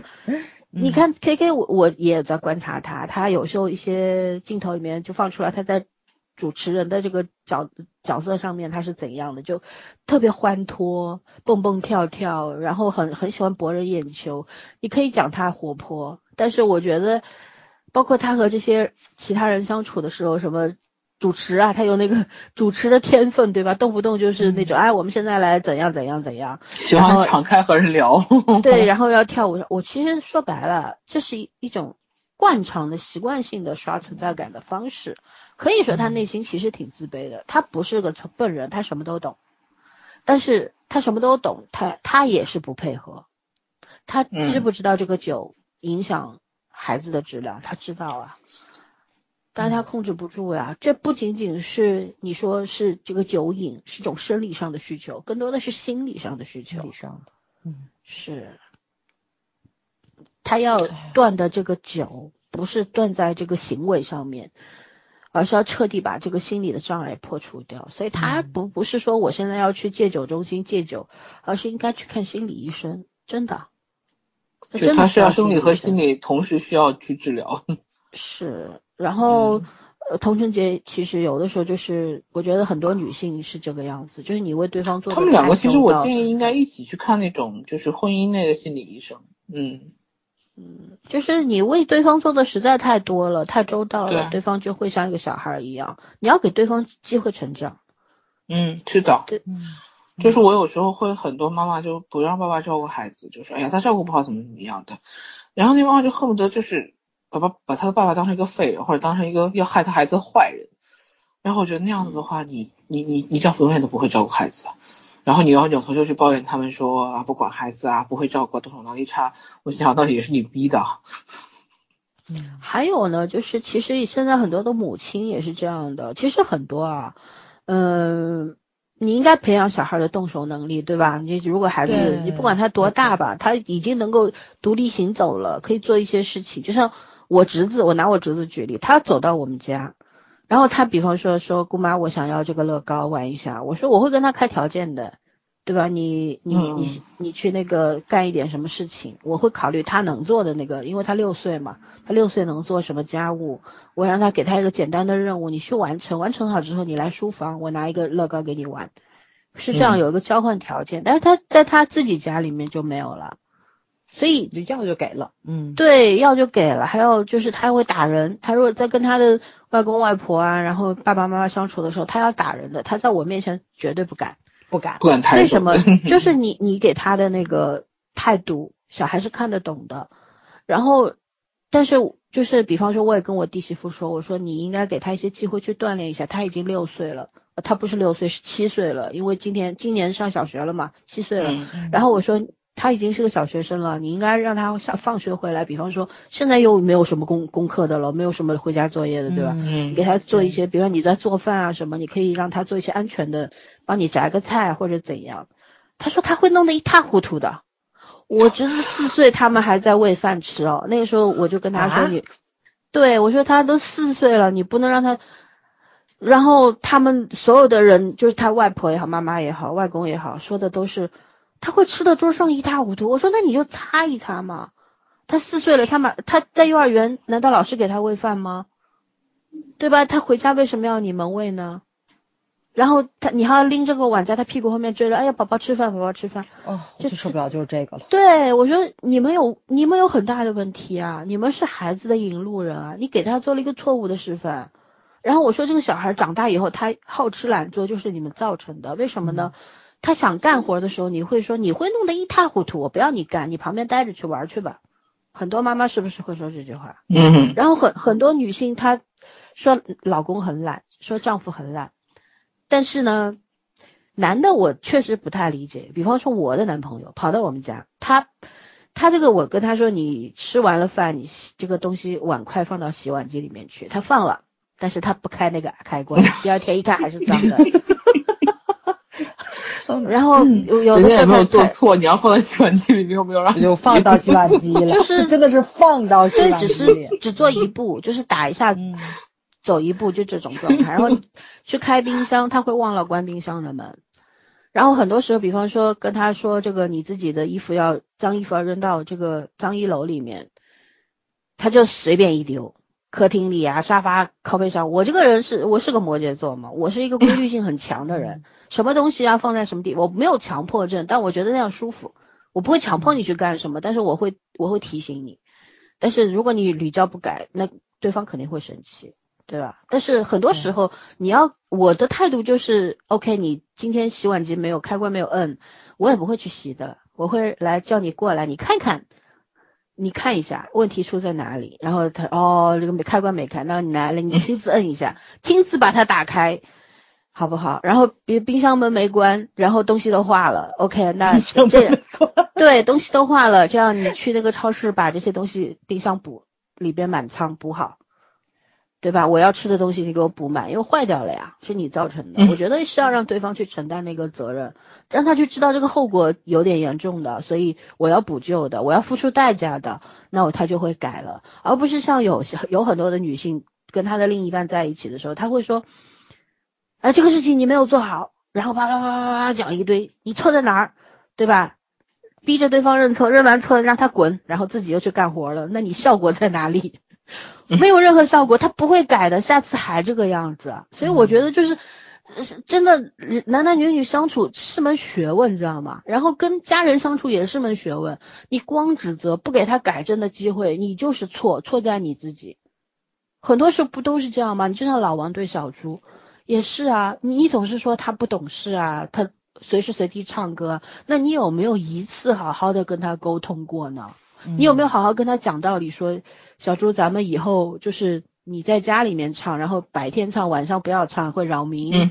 或者说，嗯大家在开车的时候，或者在野外的时候，你能不能就是说也不要随时随地怎么样，而是你你看看眼色，对吧？看看情况。我觉得如果你但凡一次、两次、三次耐下心跟他讲，他不至于十九年还没还是这个样子啊。那你为什么他要结婚？他为什么要嫁给你？不就是因为他需他需要你这样一个人？你都比他大十几岁，他为什么要嫁给你？无非就是爱你嘛，欣赏你嘛，崇拜你嘛。你作为一个偶像，你要给他做什么嘛？你要你要教他，你应该是不是应该教他方法，而不是只是骂他？你指导他，你拿出一个师长的样子，那你还是老公吗？我们说的角色转换，就是你自己要不停的去切换的呀，嗯，真的受不了。哎呀，所以这里边任何人我都我都很同情，嗯真的很同情。我有的时候我就会对照我自己想想，哦，这个地方我会不会也做的有点不太好？因为我自己知道我自己的性格脾气，会觉得我这种独居老人独居了这么多年，然后肯定是一个也是让人很难相处的状态。但是我觉得我我们之所以还是还是一个比较聪明的人，是因为我们不断的在反省自己的问题去改掉，而老王是个笨蛋，你知道吗？就是小猪也是个笨蛋，K K 也是，为什么呢？嗯他明知自己有问题，他但是就是明知故犯，就是好像儿跟那个成儿童期的叛逆没结束一样。啊，成年人这样是没得救。嗯，其实真的啊，我有就是哎呀，蛮心疼那个朱亚琼的。我觉得他以我的专业角度去观察，我真的觉得他可能是有一些抑郁的状况在里面的，因为他那个状态很自闭，他其实很害怕，很很贪恋处在群体当中的。你看他也会主动说，哎，张哥，我们去骑马呀什么的呀，他还在一块一块的说，哎，我来唱个歌给大家听吧。他是是需要这种场合的，需要与人相处的，需要社交的，但是他又不知道我社交的时候具体做什么才是讨人喜欢的，或者说是嗯得体的，而且大家互相都都舒服的，他不知道。嗯没有人告教过他，因为我们也没有看到他到底是怎么长大的嘛，对吧？而且嗯很早就十几岁，十七八岁他参加那个选秀十九岁嘛，啊，其实还是、嗯还是个孩子嘛，还是个孩子，对。对，就就很奇怪，就在这里了。就是呃，正常来说啊，如果你经历过社会生活的话，你不会就是说这么的怎么说呢？也不能叫低能吧，完我就觉得就是与人沟通的能力特别的差，社交能力非常的差。他也不是故意那个样子的，而且他还是做艺人总监的，我都有点嗯，不能太不太能理解他在工作上是个什么状态。对，对，就是因为展现的面太单一了嘛，我们只看到这一面，嗯，这一面对，嗯。哎就是正常来说，你如果工作能力很强的话，你的社交能力不应该是就你的情这个商起码是及格的吧？就这样。对对，嗯，所以就很就很奇怪吧？就我们知道嗯说艺术圈果然不太一样。可能艺术家过于纤细敏感了吧，感知啊力比我们强，就虽然我身边的不是艺术家，但是我身边人都是属于文艺工作的，嗯对？吧？就是他们都是很正常的人，而且其实也也挺不正常，就就就是那种怎么说呢？那是因为你只是他的同事啊，姐姐。对啊，你又没有跟他生活在一起。嗯不是他，就是他们的老公跟老婆，我我们也认识，包括女朋友什么的。就像现在我们有个老师谈恋爱了嘛，我们就一直在说把他女朋友带出来。他说不行，我一定要给我女朋友洗好脑袋带出来，你们会把他带坏的，就是就这种，你知道吗？就就大家都很熟，会把自己的另外一半带入自己的社交圈嘛。不是不是就，他们没有走到要要要分手和离婚的地步，所以呈现的状态嗯还是比较亲密的是一个可控的状态，嗯对，是是一个大家都比较舒服的状态，嗯。不一样的。对，唉，就是你们的关系和距离，他们是可以演到你们看不出来的，是，这成年人是很很擅长藏掩着饰和演藏技的。藏拙的，应该嗯。说是啊，嗯。把自己不好的那个场藏起来。但是你走到了婚姻的这个尽头的时候，甚至已经你看郭柯宇和张赫已经走到了 已经结束 已经一年了，离了。然后呃，我一直在琢磨他们俩为什么要来参加这个节目。就是我觉得就是钱给的多，呃，一个是钱吧，还有一个就是我觉得编导很聪明，就是他们觉得这是一对非常典型的夫妻，虽然这六个人都是从事演艺工作的嘛，对吧？呃，跟我们普通人是这个生活水平还不一样，他们比我们活得好，滋润多了。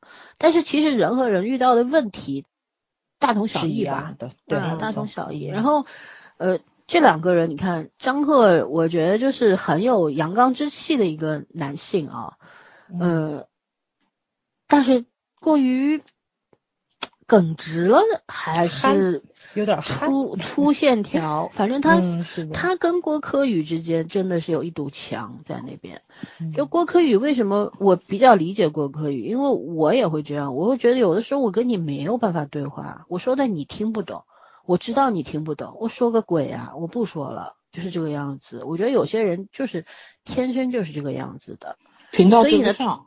对，他就觉得我不费这个力气了，我就省点心。可是我觉得顾客宇呈现出来并不只是说。这种状态，他是有一种反抗抗，就是抗击状态在里面，所以那个让我很不理解。已经经历了十年失败的婚姻了嘛，这个里边是有伤痕的。你别看他们分的时候是，好像就是很和平的分手状态，但是十年肯定很很惨烈。嗯，呃，互相不沟通，什么出去拍戏几个月不联系，什么一个礼拜不打电话，这种情况你觉得不伤人吗？有的时候抛开爱情的话，只不过是人和人的关系。你就像比方说咱们三个人一个礼拜不说话，你心里会不会怪怪的？嗯，一定会啊。奇怪。半个月不说话，你就觉得是不是我被抛弃了呀，还是什么的呀，对吧？你会有失落感吧？然后你长期处在这种情况底下，一开始可能就是渴望对方主动的伸出橄榄枝的。然后就开始开始抗拒这个关系，觉得既然你是这样，那我也这样。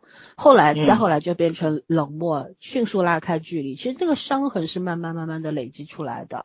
所以你说十年的这种冷漠的相处，跟陌生人也没啥区别吧？嗯。虽然共同创造了一个孩子，郭柯宇当时跟张赫说嘛，咱们俩能呃什么一共一共做过两件一一样做的事儿，第一个是造了一个孩子，第二个是干嘛来着？呃，就他们骑脚踏车。是吧？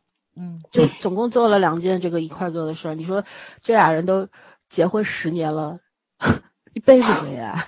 夫妻两个不就是应该共同去完成很多任务的嘛？打怪升级的嘛？这个婚姻，对吧？但是但是你光光光单纯的说哦，这个是一个文艺青年和是和一个直男的关系，不全面，不全面。其实就是两个人是什么？其实他们俩心里很清楚。相识的时候，郭柯宇说：“我谈恋爱谈累了，所以我的内心已经没有恋爱的就封闭掉了呀。”对，啊，就心门关起来了嘛。你也不知道他之前那段恋爱他受了多大的伤。总之，他不相信爱情了。然后呢，这个时候又是三十出头了，觉得我确实想要一个孩子，不一定是迫于家庭的压力或怎样，而是就是想要一个孩子，想要一段婚姻了，我想要安静。就是安稳下来了，选择一个安稳的状态。人总是这个样子的嘛。你激烈了之后，你就觉得我想要一个比较安稳的生活状态了，对吧？但是正好这个人欣赏你，然后他要跟你说咱结婚吧，我觉得你就是我老婆，然后他就哎一时冲动就结婚了，然后那个呢？其实也没整明白到底怎么回事儿，就是一时冲动。我觉得张宇啊不是张宇，张赫很符合这种人设，就是那种一时冲动的人设。我觉得张赫很多时候像一只孔雀，你知道吗？那个感觉。所以我一整天张赫眼里充满了愤愤不平，就是那种意难平的感觉，就始终不知道自己到底怎做错了什么，最后是做错了选择，还是还是做错了事情？对。但是特别能理解他，因为我觉得他应该是。爱郭柯的，他不只是喜欢，他应该是爱他，他他应该是在两个人相处过程中产生了感情，但是偏偏就是那个人不跟你谈感情。没有，我觉得，我觉得求婚就因为他喜欢他，那肯定是喜欢的呀，肯定是有好感的，但是可能那种好感就只是说不排斥而已。我如果找个人结婚，我会找这个人，但是我觉得他们俩的爱情有可能就是张赫这边是婚后慢慢培培养出来的，但是郭柯宇是没有改变的，他就是。执着的把这个观念封起来了，我就不相信爱情，不打算要爱情，所以就是只能渐行渐远嘛。你所有的拳头大家都打在棉花上面，那个感受肯定是不好的，所以你才会愤愤不平嘛。我这十年算啥呀？嗯我在你心里到底是个啥呀？你总有这个想要这个答案，一点都没有错。对，嗯是是个人都会想要这个答案，我我总要去证明我这十年是没有浪费的呀，对吧？嗯然后你看两次郭可宇落泪，都是问到说你你这个当时不拍戏了，就生娃去了，你明明是个好演员，他也觉得委屈。当时问他嗯你结婚后不后悔，你看他回答了没有？？对，他不回答。他说的生孩子他不后悔，但结婚后不后悔，他没说。对他不回答，嗯因为说出来是伤人的。嗯，对对吧？所以你离婚的人都会觉得结婚后悔的。你漂漂亮亮说我不后悔，嗯 我觉得那那那都何必呢？啊都你缺心眼儿那是啊。啊，这走到离婚这一步哪有不后悔？不后悔就不离了嘛，对吧？没错，嗯，对，就是哎，就这两个人其实无论如何啊，我们要从他们这个婚姻关系当中看到非常好的一个正面性、正面影响。就是你看郭柯宇说的，生小孩的时候，张赫真的是一个一百分的丈夫，嗯嗯非常非常的呵护她，该做的都做了。不该做的也做了，就是真的是一个很好的丈夫的样子，唯独就就自己打不开那个心去接纳他嘛，没感觉嘛，嗯，对吧？就他们俩除了没没办法。除了没有互相之间的那个爱，其他其实，对吧？该做的也都做了，所以就那种礼貌相待，其实这个是值得大家去学习。后来不是是谁写了一个最后那一段话，写的是没有爱情的婚姻，有没有其中一个人会站在更高的维度和角度去把这个婚姻巩固，或者说把它提炼起来？我觉得这个写的特别好。就是没有爱情的婚姻，这个世界上存不存在？我觉得很多很多很多，真的，或者说不是说没有爱情，而是没有爱的那么重要。就像老王，你说爱不爱周亚琼？我觉得他爱的呀，但是他是爱无能呀。为什么呢？他的价值序列里面，事业第一，儿子第二，然后自己不知道在哪儿。他说儿子之外就是周亚琼最最重要，排第三吧。他连父母都没算上，我觉得他说的是真的。我觉得他、嗯老王这个人的问题就就在于他太想争了，你知道吗？太想表现真实的自己了，以至于搞不清楚自己到底真不真实。然后，一个不会爱自己的男人，或者说从小到大没有接受过爱的熏陶的人，他不会爱人。他没有被别人表达过爱这件事情，是他没有学会那个那个表达方式。个对，嗯对我，我接触过的一个病人，他就是这个样子，就是从小父母，呃，在他四个月大的时候，其实他妈怀他的时候，他爸爸就外面有人了，然后四四个月照道理是不能离婚的嘛，哺乳期嘛，嗯。但是他妈妈主动提出的，但是他妈妈又不是个省心的人，就就从此之后就就是因为丈夫出轨这个事儿，她就跟前公公婆婆住在一个屋檐下，哦，也不工作，靠着老两得觉得。对，看着老两口的那个老两口都是知识分子，靠着他们的薪水、退休工资生活的，嗯然后还经还要出去打麻将什么的。然后这个小孩儿，这个女孩子就一直有心理问题。她到我们这儿来做这个治疗的时候，我我跟她对话，她就说，她说，她说我一直有个困惑，怎么去爱别人？她说没有人教过我。所以我看到老王的时候，我就就想起这个小孩了，我就觉得也没人教过老王，所以他也不知道怎么去弄，所以他没有方法，他唯一觉得我就是为你好，所以我就要指出你的不对，我希望你改正。但是爱情关系里面，你光说对方不好，光批评他是不够的，嗯对吧？嗯唉，真的，说说爱情以外的东西吧。我就觉得嗯三个女孩子在房车里面互相聊天嘛，然后嗯，我觉得他们也不是开解小猪，可能就是想提炼一下自己人生的那个总结感悟嘛。，嗯，对，总阶段性总结，嗯是的，嗯是的，然后就去说了，爱情不是全部，然后你人生就是会有非常多的呃内容会充实你自己，然后包括那个谁郭柯去去讲了他的朋友，对吧？包括他他这次来，他的孩子也有他朋友帮他带，父母去帮他的忙，还有朋友为了让他出来开心的旅行，帮他做了耳环，然后就那种女性之间的这种或或者说是朋友之间的这种情感，就你会觉得也很重要。然后还有那个谁，那个童雅洁说她的那个交友童晨杰，呃，童晨杰。童雅琼，那那雅琼，朱亚琼，朱亚，你要干甚？然后去讲了他的那个朋友圈子嘛，说的是跟那个 K K 完全不一样的。K K 那么一喝酒喝七八个小时，我听了都觉得累，你知道吗？这马拉松吗？喝酒马拉松吗？太男人的快乐，女人不懂也很正常。我就不太懂，他们就喜欢酗酒这件事情，特别有着迷。我也跟男生出去玩过啊，就男生不见得都是这个样子的，就男生也有喜欢喝茶不是说男生都是这个样子，但是男生有些就快乐，女生是不懂的，没很正常。啊，好吧，但是他这个只是不可能，只是说他有个习惯，跟着他们啊，太夸张了。但是 K K 这个真的是很夸张，我觉得是，就而且他他不是说所有的活动都是参加，他就这一种，因为就是我经常看大仙采访嘛，大仙他们就也吐槽那个谁，那个咱们的郭天王，郭天王出去只吃一种。饭就是火锅，火锅，香港式火锅还，对，就就是就是他们所有的聚会都是火锅，只要叫着郭富城出来就得吃火锅。哦，那个时候就他们也吐槽这个事情嘛，就别人尝试一下，不爱吃我就爱吃火锅，他很执着于这个，你知道吗？但是朋友之间，你你可能是可以尊重他的，但那时候就不就很同情天王嫂嘛，不知道在家里是不是也天天吃火锅？嗯。就就所以所以你会把这个带入进去想这个的时候，你就会发现，就是当你就是特别执着于一件事情的时候，对另外一半肯定是有困扰的。然后那个谁，那个童晨杰他们这边的交友圈子又不是那种，就是 K 哥会觉得他们很装嘛，他们喝喝下午茶，聊聊天，然后可能话里会带着英文之类的这种，他会觉得你们很装，但那是他的交友一种交友的方式。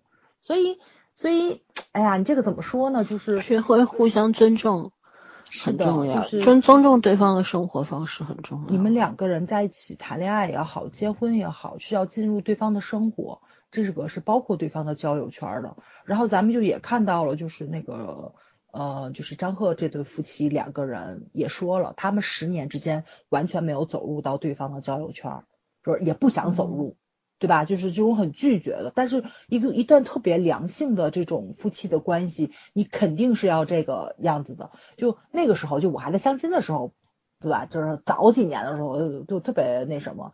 我跟我朋友的老公也一起出去吃饭什么，她老公说要不给你介绍对象，然后那个时候就一直在疯狂的相亲嘛，我就已经就是就就就已经嗯麻木那种感觉，你就介绍吧。他问什么条件？我说不抽烟，不喝酒，不打牌。然后没有了，就这三个要求。然后他告诉我，你知道吗？你这一句话去，这地球上百分之八十的男人都跟你无缘。就就就是那个谁，就是刚刚圈圈的那个意思，就是在他们男人的眼里，你知道吗？就这个东西，就是他们的，我就是他们。我发现我前男友挺符合你要求的，唯一的问题是他是四川人，不打麻将是不可能的。我我身边也有很多符合我这个要求的，我两个弟弟都这样，不对，其中其中一个。难道你还能跟你弟弟在一起？对呀，我只是说呀，你又不能跟你弟，感觉你还不如找我呢。就就跟那个谁成龙一样嘛，成龙大哥的话一样嘛，就是这犯了全天下男人都会犯的错误，就你不要用你来代表全天下的男人，你也不要用你来代表百分之八十的男人。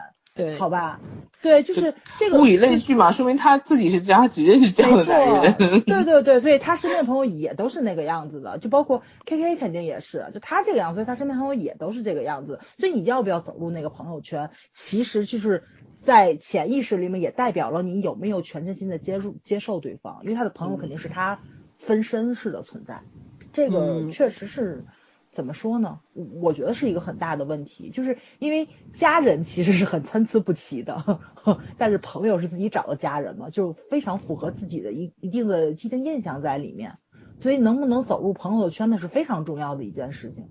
对，也不一定非要融入吧，能够和谐相处就可以了。没错，没错，对对对。你要尊重我的圈子，你尊重我的圈子，其实就是尊重我的审美、我的品味，对对吧？然后还有就是我看人的眼光，如果你觉得我的朋友都不行，你否认的不是他们，你否认的是我，是不是这个道理？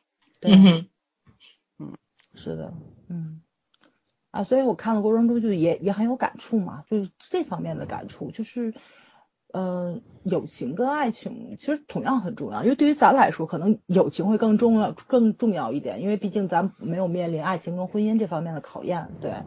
嗯。嗯，啊，反正是确实这个节目，嗯，看的人心里会想很多东西。对，对你时时刻刻在动脑子，时时刻刻嗯在就是回忆自己的生活，嗯，然后我觉得这个挺好的。我希望就绝大多数人都能够像我们这个样子去动动脑筋。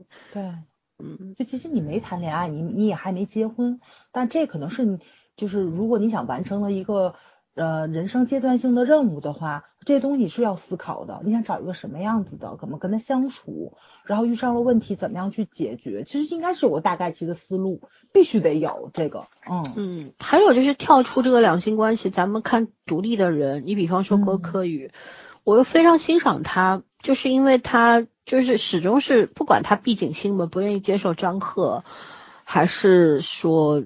你看他也不怎么化妆，唯一两次嗯在这个里面化妆，一次是去拍那棵树那个照片，还有一次就是他们俩单独的时候，他化了一个妆，对吧？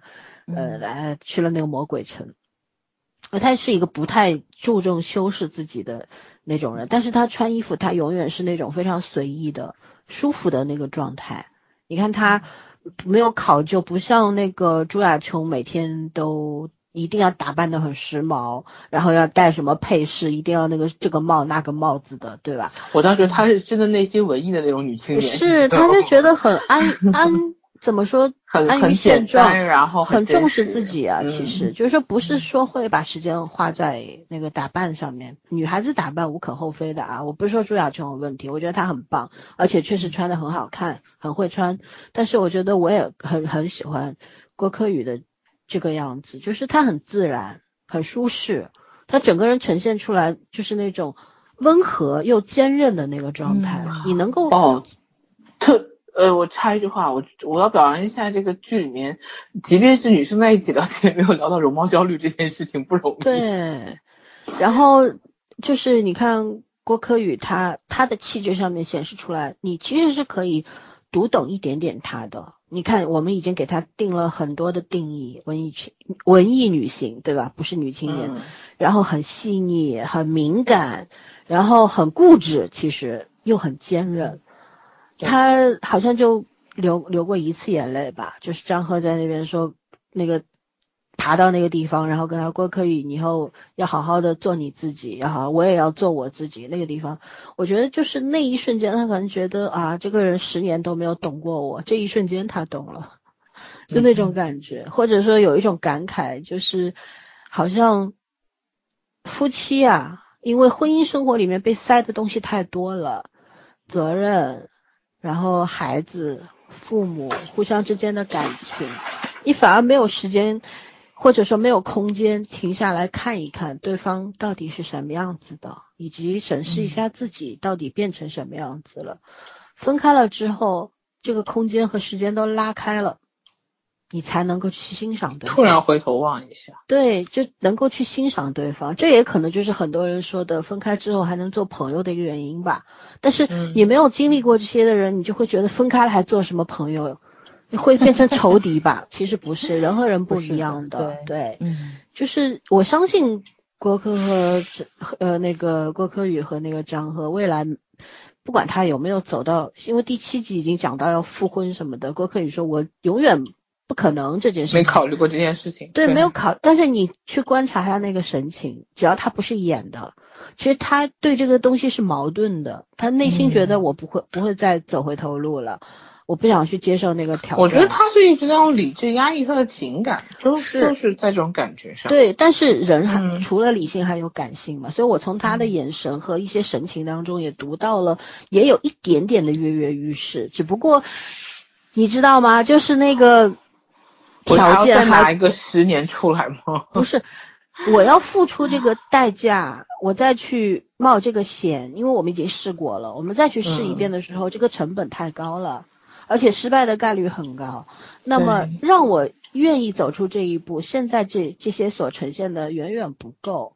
其实这十八天的旅行里边，我们可以，我甚至可以叫你亲爱的，我可以挽你的手臂，但这是不是爱情呢？不是，他这是不爱，是婚姻的样子？它是爱，它但不一定它是爱情。我看了郭可宇的一篇采访，他写的很长嘛，关于他自己心路历程啊等等。我觉得他是非常内秀的，而且特别关注自己的一个人。他很清楚自己想要什么，也知道自己是一个什么样的人，而且他不是那种非常的执拗的人，他会不断的去变化。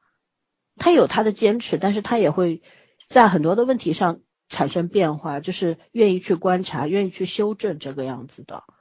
然后他也写了，他对张赫没有什么爱情这种东西，他只是觉得这个时候我叫你一句亲爱的，就像我叫你们俩亲爱的是没有区别的，嗯你知道吗？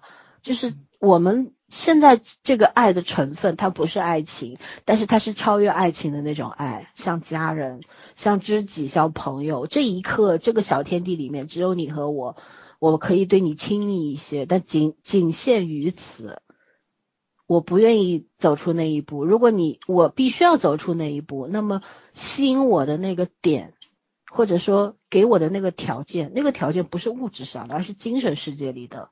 吸引我走过去的那个东西，一定要超过我所计算的那个那个成本和代价，对吧？如果那个不够具有吸引力，我为什么又要去赴汤蹈火一次呢？我完全可以理解他。嗯，对，所以不不是非要，我觉得他们俩现在这个状态很舒服呀，对吧？他们能够共同的嗯抚养孩子，然后孩子得到的爱还是双份的，还是健康的爱，没有教孩子说不管这个孩子跟着谁，没有任何一个人没有说你要恨你妈或者恨你爸，他们还是给他正正常的这个父爱母爱，可以啦。要达到这个状态，真的不是每个人可以做到。有太多的怨偶离了婚之后，会跟跟他说你没妈，你没爸，你把他忘了吧，你要恨他，灌输给孩子这种仇恨，让孩子身心发育不健康，未来也变成一个很可怕的人。很多的家长在做错误的示范，对吧？但是他们嗯这方面做的很好，足够了。我觉得现在这个状态特别棒，就是我们渐渐开始愿意去了解对方。但是呢，我们也不要急于去下任何的判断和决定，就顺其自然，再走十年，就以这个状态再走十年看看，反正年龄也不算什么呀，五十岁、六十岁也可以结婚啊。这个世界上只有结婚适合结婚的感情，没有适合结婚的年龄的呀，没错，对吧？嗯嗯，其实就是一段可能性嘛，大家没有必要执着于吃糖这件事情，我觉着，嗯，磕糖磕出病来了，这是 在离婚节目里面课堂，我觉得已已经是一种惯性了嘛，就是嗯从。从腐文化就是这个卖腐糖，然后怪癖。对，就是一种怪癖。任何地方、任何剧、任何电影都要磕个糖，觉醒年代都能磕个糖，你受得了吗？对吧？昨天有一个段子，就是那个这一脱口秀海源的段子，就说啊、我突然觉得我我那个父母逼我们结婚，是因为他们那个就就是每次婚礼现场就是父母的大型磕 CP 现场。我突然觉得这梗也是可以的。万事都可磕 CP，就是一种病态心理，对，嗯不可以做的。呃，现在我太多了，网络上到处都是什么什么，哎，我磕到了，妈妈，我磕到了，弹幕里面好多这种。我心想，你妈给你一巴掌吧，什么东西看个综艺你都能磕到了。磕到了要害部位嘛，磕 就我发现现在很多的网络用语是极度夸张的，就很多东西你根本就不知道，动不动就永远的神。哇，这个神这个东西是可以随便说的吗？永远到底有多远，你知道吗？神在哪里是什么？是吗？就动不动就那种非常夸张的、很虚张声势那种语言模式，我真的受不了。所以拜托，就是大家多去看一些好的文学作品，多去看一些好的影视作品，从中去提炼，然后总结，然后学。领悟，对吧？然后好好的去过自己的人生，这个很重要的。我真的，我们仨的都是很推荐这个节目，希望更多的人能够听我们节目的人可以去看啊！真的，你从中嗯不是只去观察这个婚姻关系，不是只要磕 CP 或者这对在在一起，这个都真的不重要。不重要。嗯我们还是那句话，跳出性别的意识，咱们以人的角度去观察，嗯然后以人的角度对待自己和对待他人，对吧？对你是不要动不动就是你是男的，我是女的，我是弱者。我最讨厌那些女生动不动就说自己是弱者。我告诉你，男性和女性都不拥有特权，嗯，都没有特权。你不要说我这个时候，我就像很多男性，对吧？他对他有利了，他说这是传统文化；对他无没有利了，就是你们女权打拳什么的。啊嗯啊，嗯女性也是对他有利了，就说我们女女性就是柔弱无助，本来就是弱势群体。对他没力了，你就要打拳，都不对，好吗？嗯，啊，真的太夸张了！网络世界让我越来越受不了了，我觉得我都要逃离了。我因为做这个工作的，我要做样本观察，很多时候你们没有，你们要去回避，我必须去直面。我其实很痛苦的，你知道吧？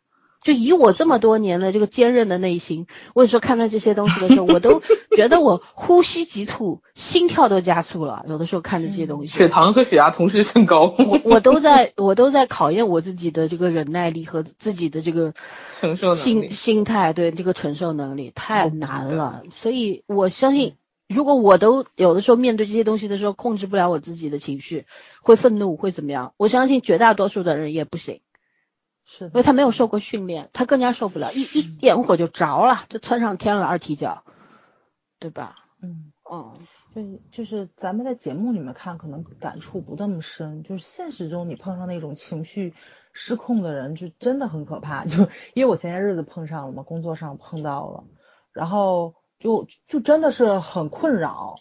因为因为你在跟他接触的过程中，你一定是要安抚他的。嗯你想一想，我如果在工作上碰到了，那还是很偶然的情况。那他的家人，你可能就就会更频繁嘛，这个这种东西。嗯，伴侣我觉得还算成年，可能还好一点点。那孩子怎么办呢？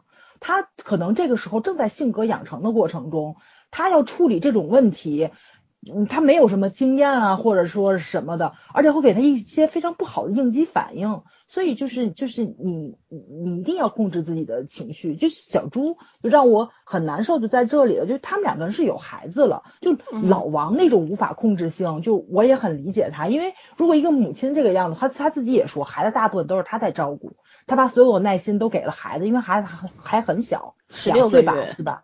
嗯对，就很小，你要付出巨大的耐心跟爱给他，然后你还要用同样的东西去对待你身边的伴侣。哎你有没有觉得疯了童晨杰嗯如果再生一个娃，就是两个儿子，然后是啊老王啊是有两个女儿，对对，所哎以，那搞不好时候就很童晨杰那个儿子比这个儿子还省点心。哎，哎，这这真没有办法弄。而且那个，我觉得童晨杰说的也很对，他都说的不是是孩子生出来之后的问题，是她怀孕的过程现阶段的中，问题她的，对，对她荷尔蒙的变化，她本身情绪就很难控制了，身边还有一个另外一个火药桶，你这你你这个时候是需要有一个人来成为支柱的，成为一个支点，就是起码成为一个情绪稳定的，对，对情绪稳定的一个人。然后他嗯大着肚子还要来承受自己身体的痛，然后要去承担那个孩子是不是健康的风险，然后还要来给给天天哄着你玩儿，他这他何必呢？对不对？你要想象，如果她大着个肚子在半夜出来找老公，是多心酸的一件事情。是还有就是，你对于你们对于这两个妈妈 出去劝他们那个生孩子，就是嗯婆婆和妈妈站在同一阵线这件事情，我也是觉得，其实这个真的不跟血血缘什么亲情没有关系了，其实就是两代人的价值观的问题。对，没错，嗯，是的，对就是两代人价值观的问题，嗯。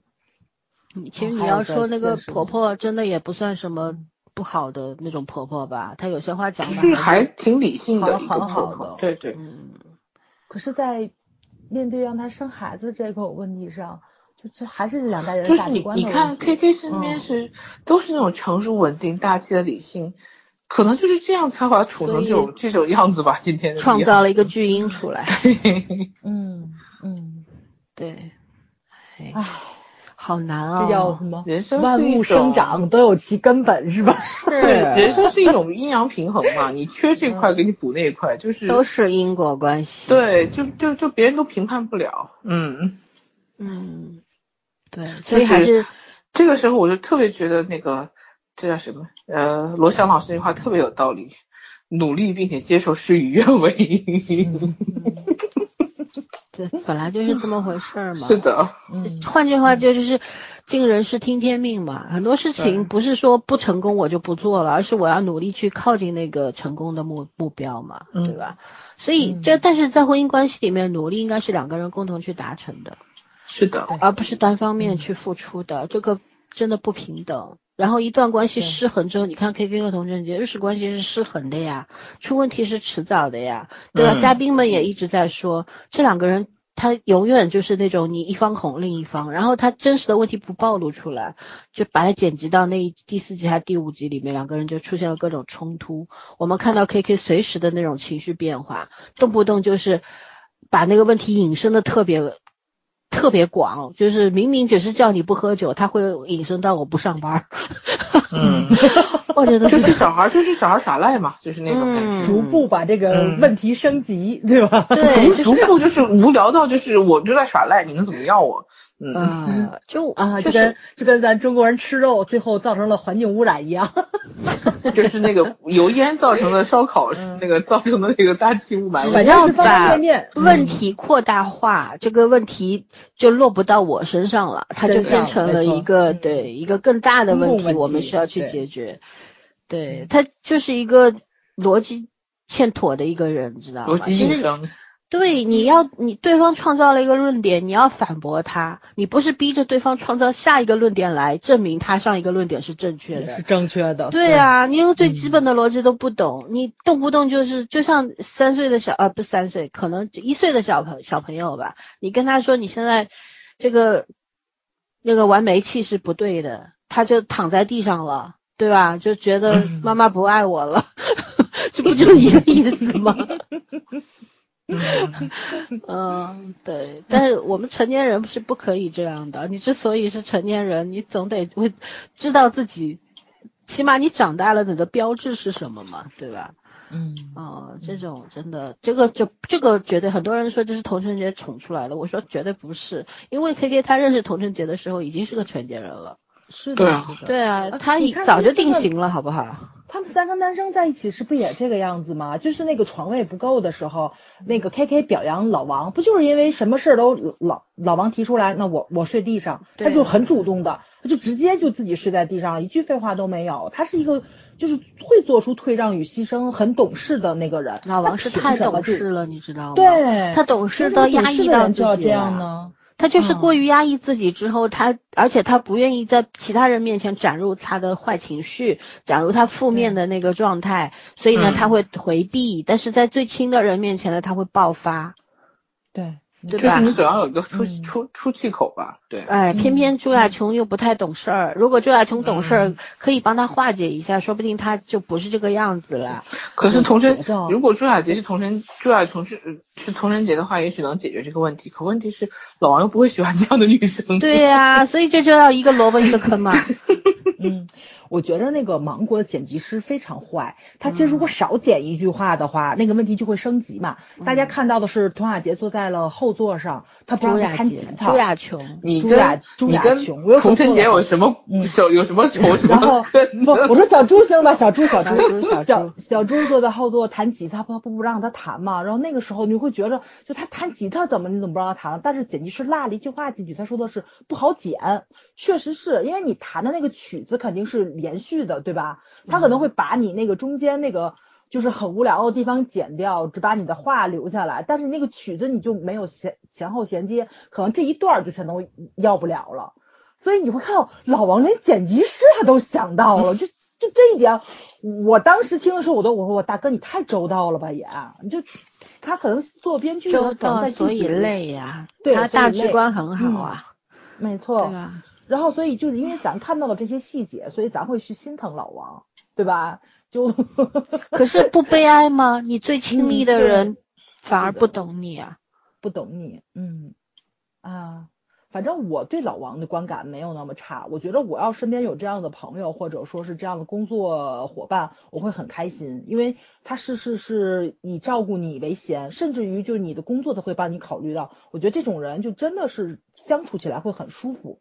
但是因为毕竟也没跟他结过婚，没跟他谈过恋爱嘛，你也不知道两个之间发生了什么事情。就有些人只能做朋友，比如 K K 做朋友应该也挺以爽，也很好，啊对对对，挺开心的。嗯但你跟他嗯做做夫妻呢，就蛮惨的。要不就是你比他还要混蛋，所以他可能会来照顾你。是的，是的。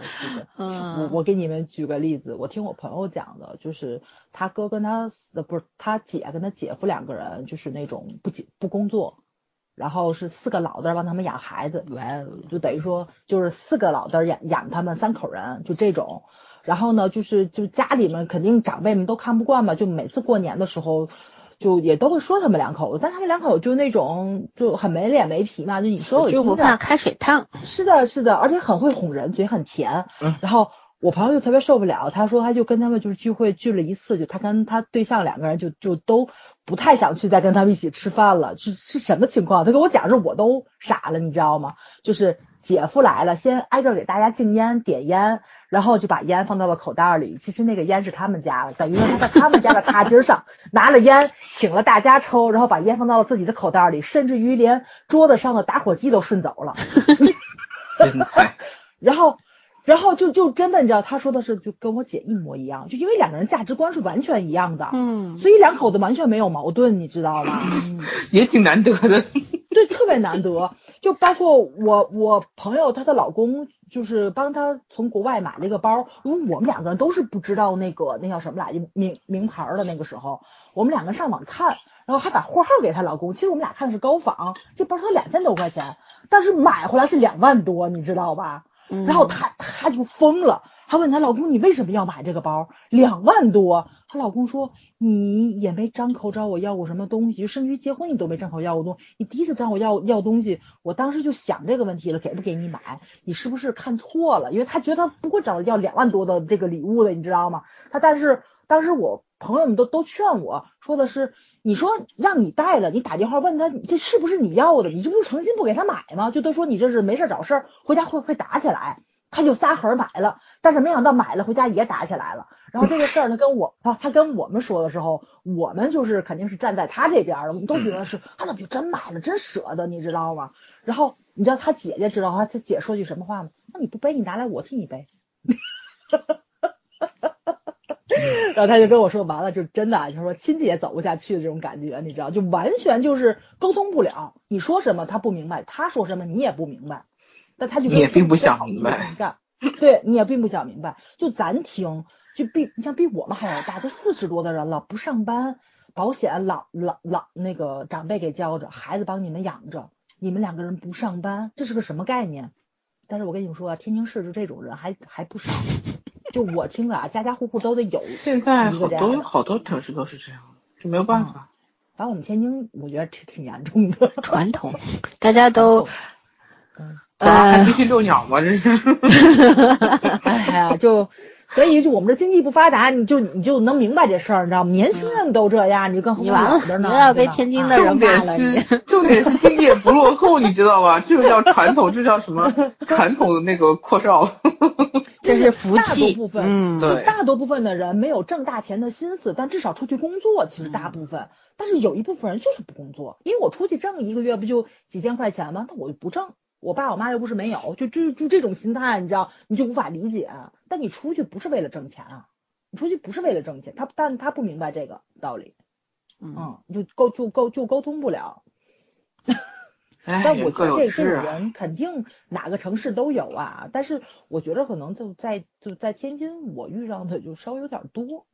嗯，手有点多。毕竟我是天津人嘛，对对对对对，我不是抨击我们天津人啊，就是我就想说，这就这种人，这种社会现收象，跑好题了。好好，啊好，可以了，可以了。不是 天津听众会骂你的，你怎么回事？你老是吐槽自己 自己人是吧？你这种反天我的意思，赶着火车，我收回来，我收回来，对啊，我收回来赶着火车就是说，披星戴月上班的人，天天说就是你那儿没人上班儿去。夫妻两个人如果价值观一样的话，是能过下去的，就是。那是的你找能沟通，要不就是懒到一块儿去，要不就是都很勤奋，嗯，是是这样子的。但是就是说，最重要的就是交朋友也是价值观嘛。你为什么老说三观嗯三观呢？对吧？咱们最重要的就是什么世界观这种先不谈，咱们就说价值观，就是比方说。最简单的例子，你今天跟朋友聚餐，然后你你但是四个人，三个人说，哎，我们今天去吃一个什么东西，另外一个人说不行，太贵了。一次你会你们三个人会迁就他，但十次都这样，你不会跟他交往的。最简单的呀，三个人吃去，对呀，抛弃你了呀，就没有办法。为什么吃不到一块儿去？生活当中最重要的就是吃喝拉撒，对吧？吃喝拉撒的问题解决好了，生活大大多数情况下还是可以安稳发展的，嗯，对吧？柴米油盐酱醋茶，你你要这些东西解决不好，整天隔离隔离，你怎么会开心呢？对吗？嗯，哎，对，所以就其实啊，你看这些演员。里边这里边他们其实他们我我我说句掏心窝子的话，我们普通人的生活比他们惨不忍睹多了。虽然大家面临的情感问题都差不多啊，但是他们的职场还能还能探讨爱情的问题就很不容易了。是他们的职场也好，他们的生活水平也好，经济状态也好，都比大多数人要好，这是事实嘛？所以他们有那个闲心去想那些事情。但是作为普通我们这种底层老百姓来说，啊，即便我们是生活在大城市的一线两线城市的，但是就以我们为例好了，对于我们来说，生活的重担可远远不止什么爱情不爱情。当你你的一个人喘不过气来的时候，你想要找另一个人跟你一起分担，对吧？我们且不说这个跟你一起分担这件事情对不对啊？你找人到底是跟你一块儿。生活的更好，还是资源结合，还是开公司，这个东西就说不清楚了。婚姻的性质有很多嘛，组成也有很多嘛，这个没办法一言以蔽之。但是呢，无论哪种状态下，如果你是找一个人跟你分担生活的苦，然后也是分担生活的快乐，分担幸福感，很多时候你得必须首先具备分担和分享的能力呀。对吧？你只是想把你的压力转嫁到另一个人身上的时候，对吧？那个人不快乐，你也不会快乐到哪儿去，因为作用力是相互的嘛。那如果说他的压力你分担，你的压力他也帮着你分担，大家互相扶持往前走，不是一张嘴就是友情饮水饱，爱情比天大，什么东西都是只要有爱，一切都解决了，解决不了，对不对？如果说。今天就我爱你，你爱我，两个人坐在一个沙发上面，酱油没有了。一个人说你去买，一个人说你去买的时候，谁都不愿意出去买的时候，你说还有爱还有个什么屁用啊？对不对？所以就就是很简单的问题，就是把这个爱情这块遮羞布扯掉之后，生活的本质满目疮痍。但我们要做的事情，只是把这些窟窿给填满，对吧？然后，嗯，本身比方这个水缸里面没有多少水了，我们生活在一起是要把这个水缸的水装满，它可以提供我们生活的必须，对吧？让我们每天这个生活里面都有水喝，能够用水做很多的事情，而不是说两个人那个水缸里没有水，想的是要不你去挑水吧，要不你去挑水吧，是不是？很简单的一个道理，只有同心协力，无论是做朋友也好，做同事也好，还是做夫妻也好，甚至于是父母子女的关系也好，其实都是同心协力、相互扶持的。你不能寄希望于另一方帮你解决问题，那样这个关系一定会破裂的。任何说上去情比金坚的关系，都是薄如蝉翼的，一碰就碎，所以是互相需要去珍惜的关系。那而且呢，如果有一天真的走到了无法回头的地步呢，大家也不要想着要去算那个账，秋后算账。我当初对你有多好，当初婚礼上你说要爱我一辈子，海誓山盟，海枯石烂，不要去想那些，都是假的啦，对吧？尤其我们中国式的婚礼，不不中不西的，也不是牧师，你也不信教，你也不信上帝，对不对？也没有神父牧师 来帮你。做这个祈祷什么的，讲誓言都是假的，自己骗自己的。所以很多时候就是我们，所以说你在你如果结了婚或者你谈恋爱，我觉得诚意很重要。最重要是把你你说我爱你，但是那个爱的诚意在哪里？你要展现给对方看呀。同时对方你也要要求对方展现给你看呀。还有就是好好说话，不要把小事化大。对吧？我们应该把大事化小，小事化无，解决问题嘛。生活就是解决问题嘛。每个人都是应该做好解决师这个角色的，对吧？无论你是一个人生活还是很多人生活，都是一样的，多去做一点，少一点抱怨，对吧？然后如果觉得对方不够好的话，我们好好的对话，好好的沟通，而不是情绪的爆炸，互相攻击。啊，那那不要生活在一起。你一个人多开心，你为什么要搞一个人来增加负担呢？电视剧不好看吗？对呀、帅哥不帅吗？游戏不好玩吗？对呀、乐高不好玩吗？对吧？书不好看吗？这世界上好玩的事太多了，就像郭柯宇说的，我觉得时间不够用，好听的歌太多了，好看电影太多了，嗯好看的书太多了，我根本没有时间去想别的。对，因为你人生婚姻只是你生人生的选择，它不是必修课，它是选择，你可以，你它是选修课，你可以去上，你也嗯可以不上啊，嗯，对？吧？嗯所以，但是呢，一旦你做出了决定的时候，你就要认真负责，拿出诚意来，百分百的，对，嗯，要对得起自己的选择，也要对得起彼此的这份爱，对吧？OK，、嗯。那我们就讲到这里吧，期我再待后续。补充一句话哦，嗯，我就想说，其实这个节目如果将来就录完之后，嗯。呃，我还蛮期待可以的话，让他们看完自己做的，就自己参加了这个节目和所有嘉宾的这个讨论之后，请他们再回来聊聊他们自己后来的感受，就是现在的感受。嗯芒果台去那个对，我真的挺期待的，就 发个邮回到件过去。因为回到熟悉的地方，人的嗯本能就会回来嘛，因为那个安全感是回来了的。然后你可能不会是旅途中那个样子，但是你你还是会回忆到你们那个状态，加上这些旁观者的点评，你看完之后有什么感触？其实我觉得做一期这样收尾很好。没有任何改变。我回到现实到生活当中之后还是一样的，对，但是一定会会有变化的。嗯，关系没有改变，但是你的人一定会有一些变化。对你内心可能会有触动，然后你会不会借这个机会改变你自己的某一些方面，或者是去反思，这个就已经够了。毕竟大家都是已经年平均年龄就是三十五到差不多得四十了吧？我觉得这这三组人，嗯，就是你长到这个年纪了，都比我们老。你自己是个什么样子，你心里没点数吗？嗯，对，哎，这话确实对，嗯嗯对，那我们就拭目以待，希望嗯导演们能够想到这些。嗯，哎呀，但我觉得可能性不大。也不好说。我觉得既然我们有意外，就是这个节目做到现在，我们意外的点和惊喜还是挺多的。那我那期待那咱们就赌多一个肉包子。吧。是吧？我这么精彩的创意，他们也他们也不值得。OK，那我们早上还有什么要补充吗？嗯，没有了。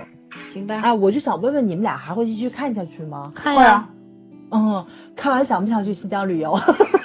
我一直就觉得这两年要把新疆去掉，想真的是很美。好的，定了，定了，定了，行，没事儿，撂吧。嗯，好，拜好拜。好，拜拜，拜拜。看葡萄干，桃花丝，干瘪的委屈，我们都在怀抱里，不如自己的梦，口含一块沉睡的樱桃。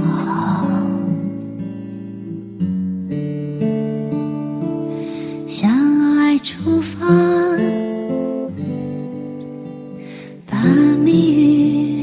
的化作果腹的干粮，保鲜一草为我美梦吐露芬芳的鸳鸯，安放自己吧。就那样，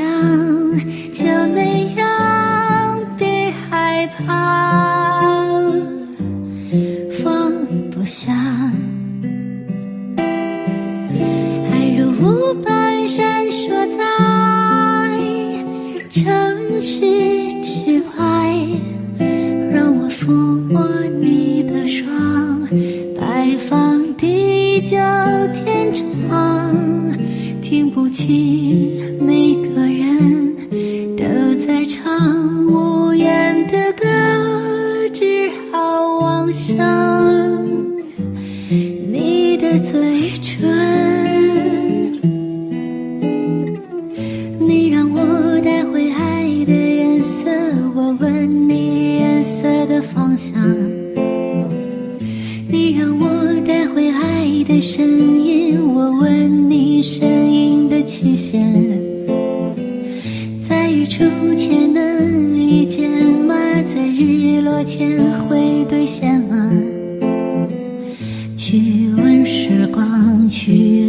时光，去问时光。你让我带回爱的颜色，我问你颜色的方向。你让我带回爱的声音，我问你声音的期限。在日出前能遇见吗？在日落前会兑现吗？去，问时光，去问时光。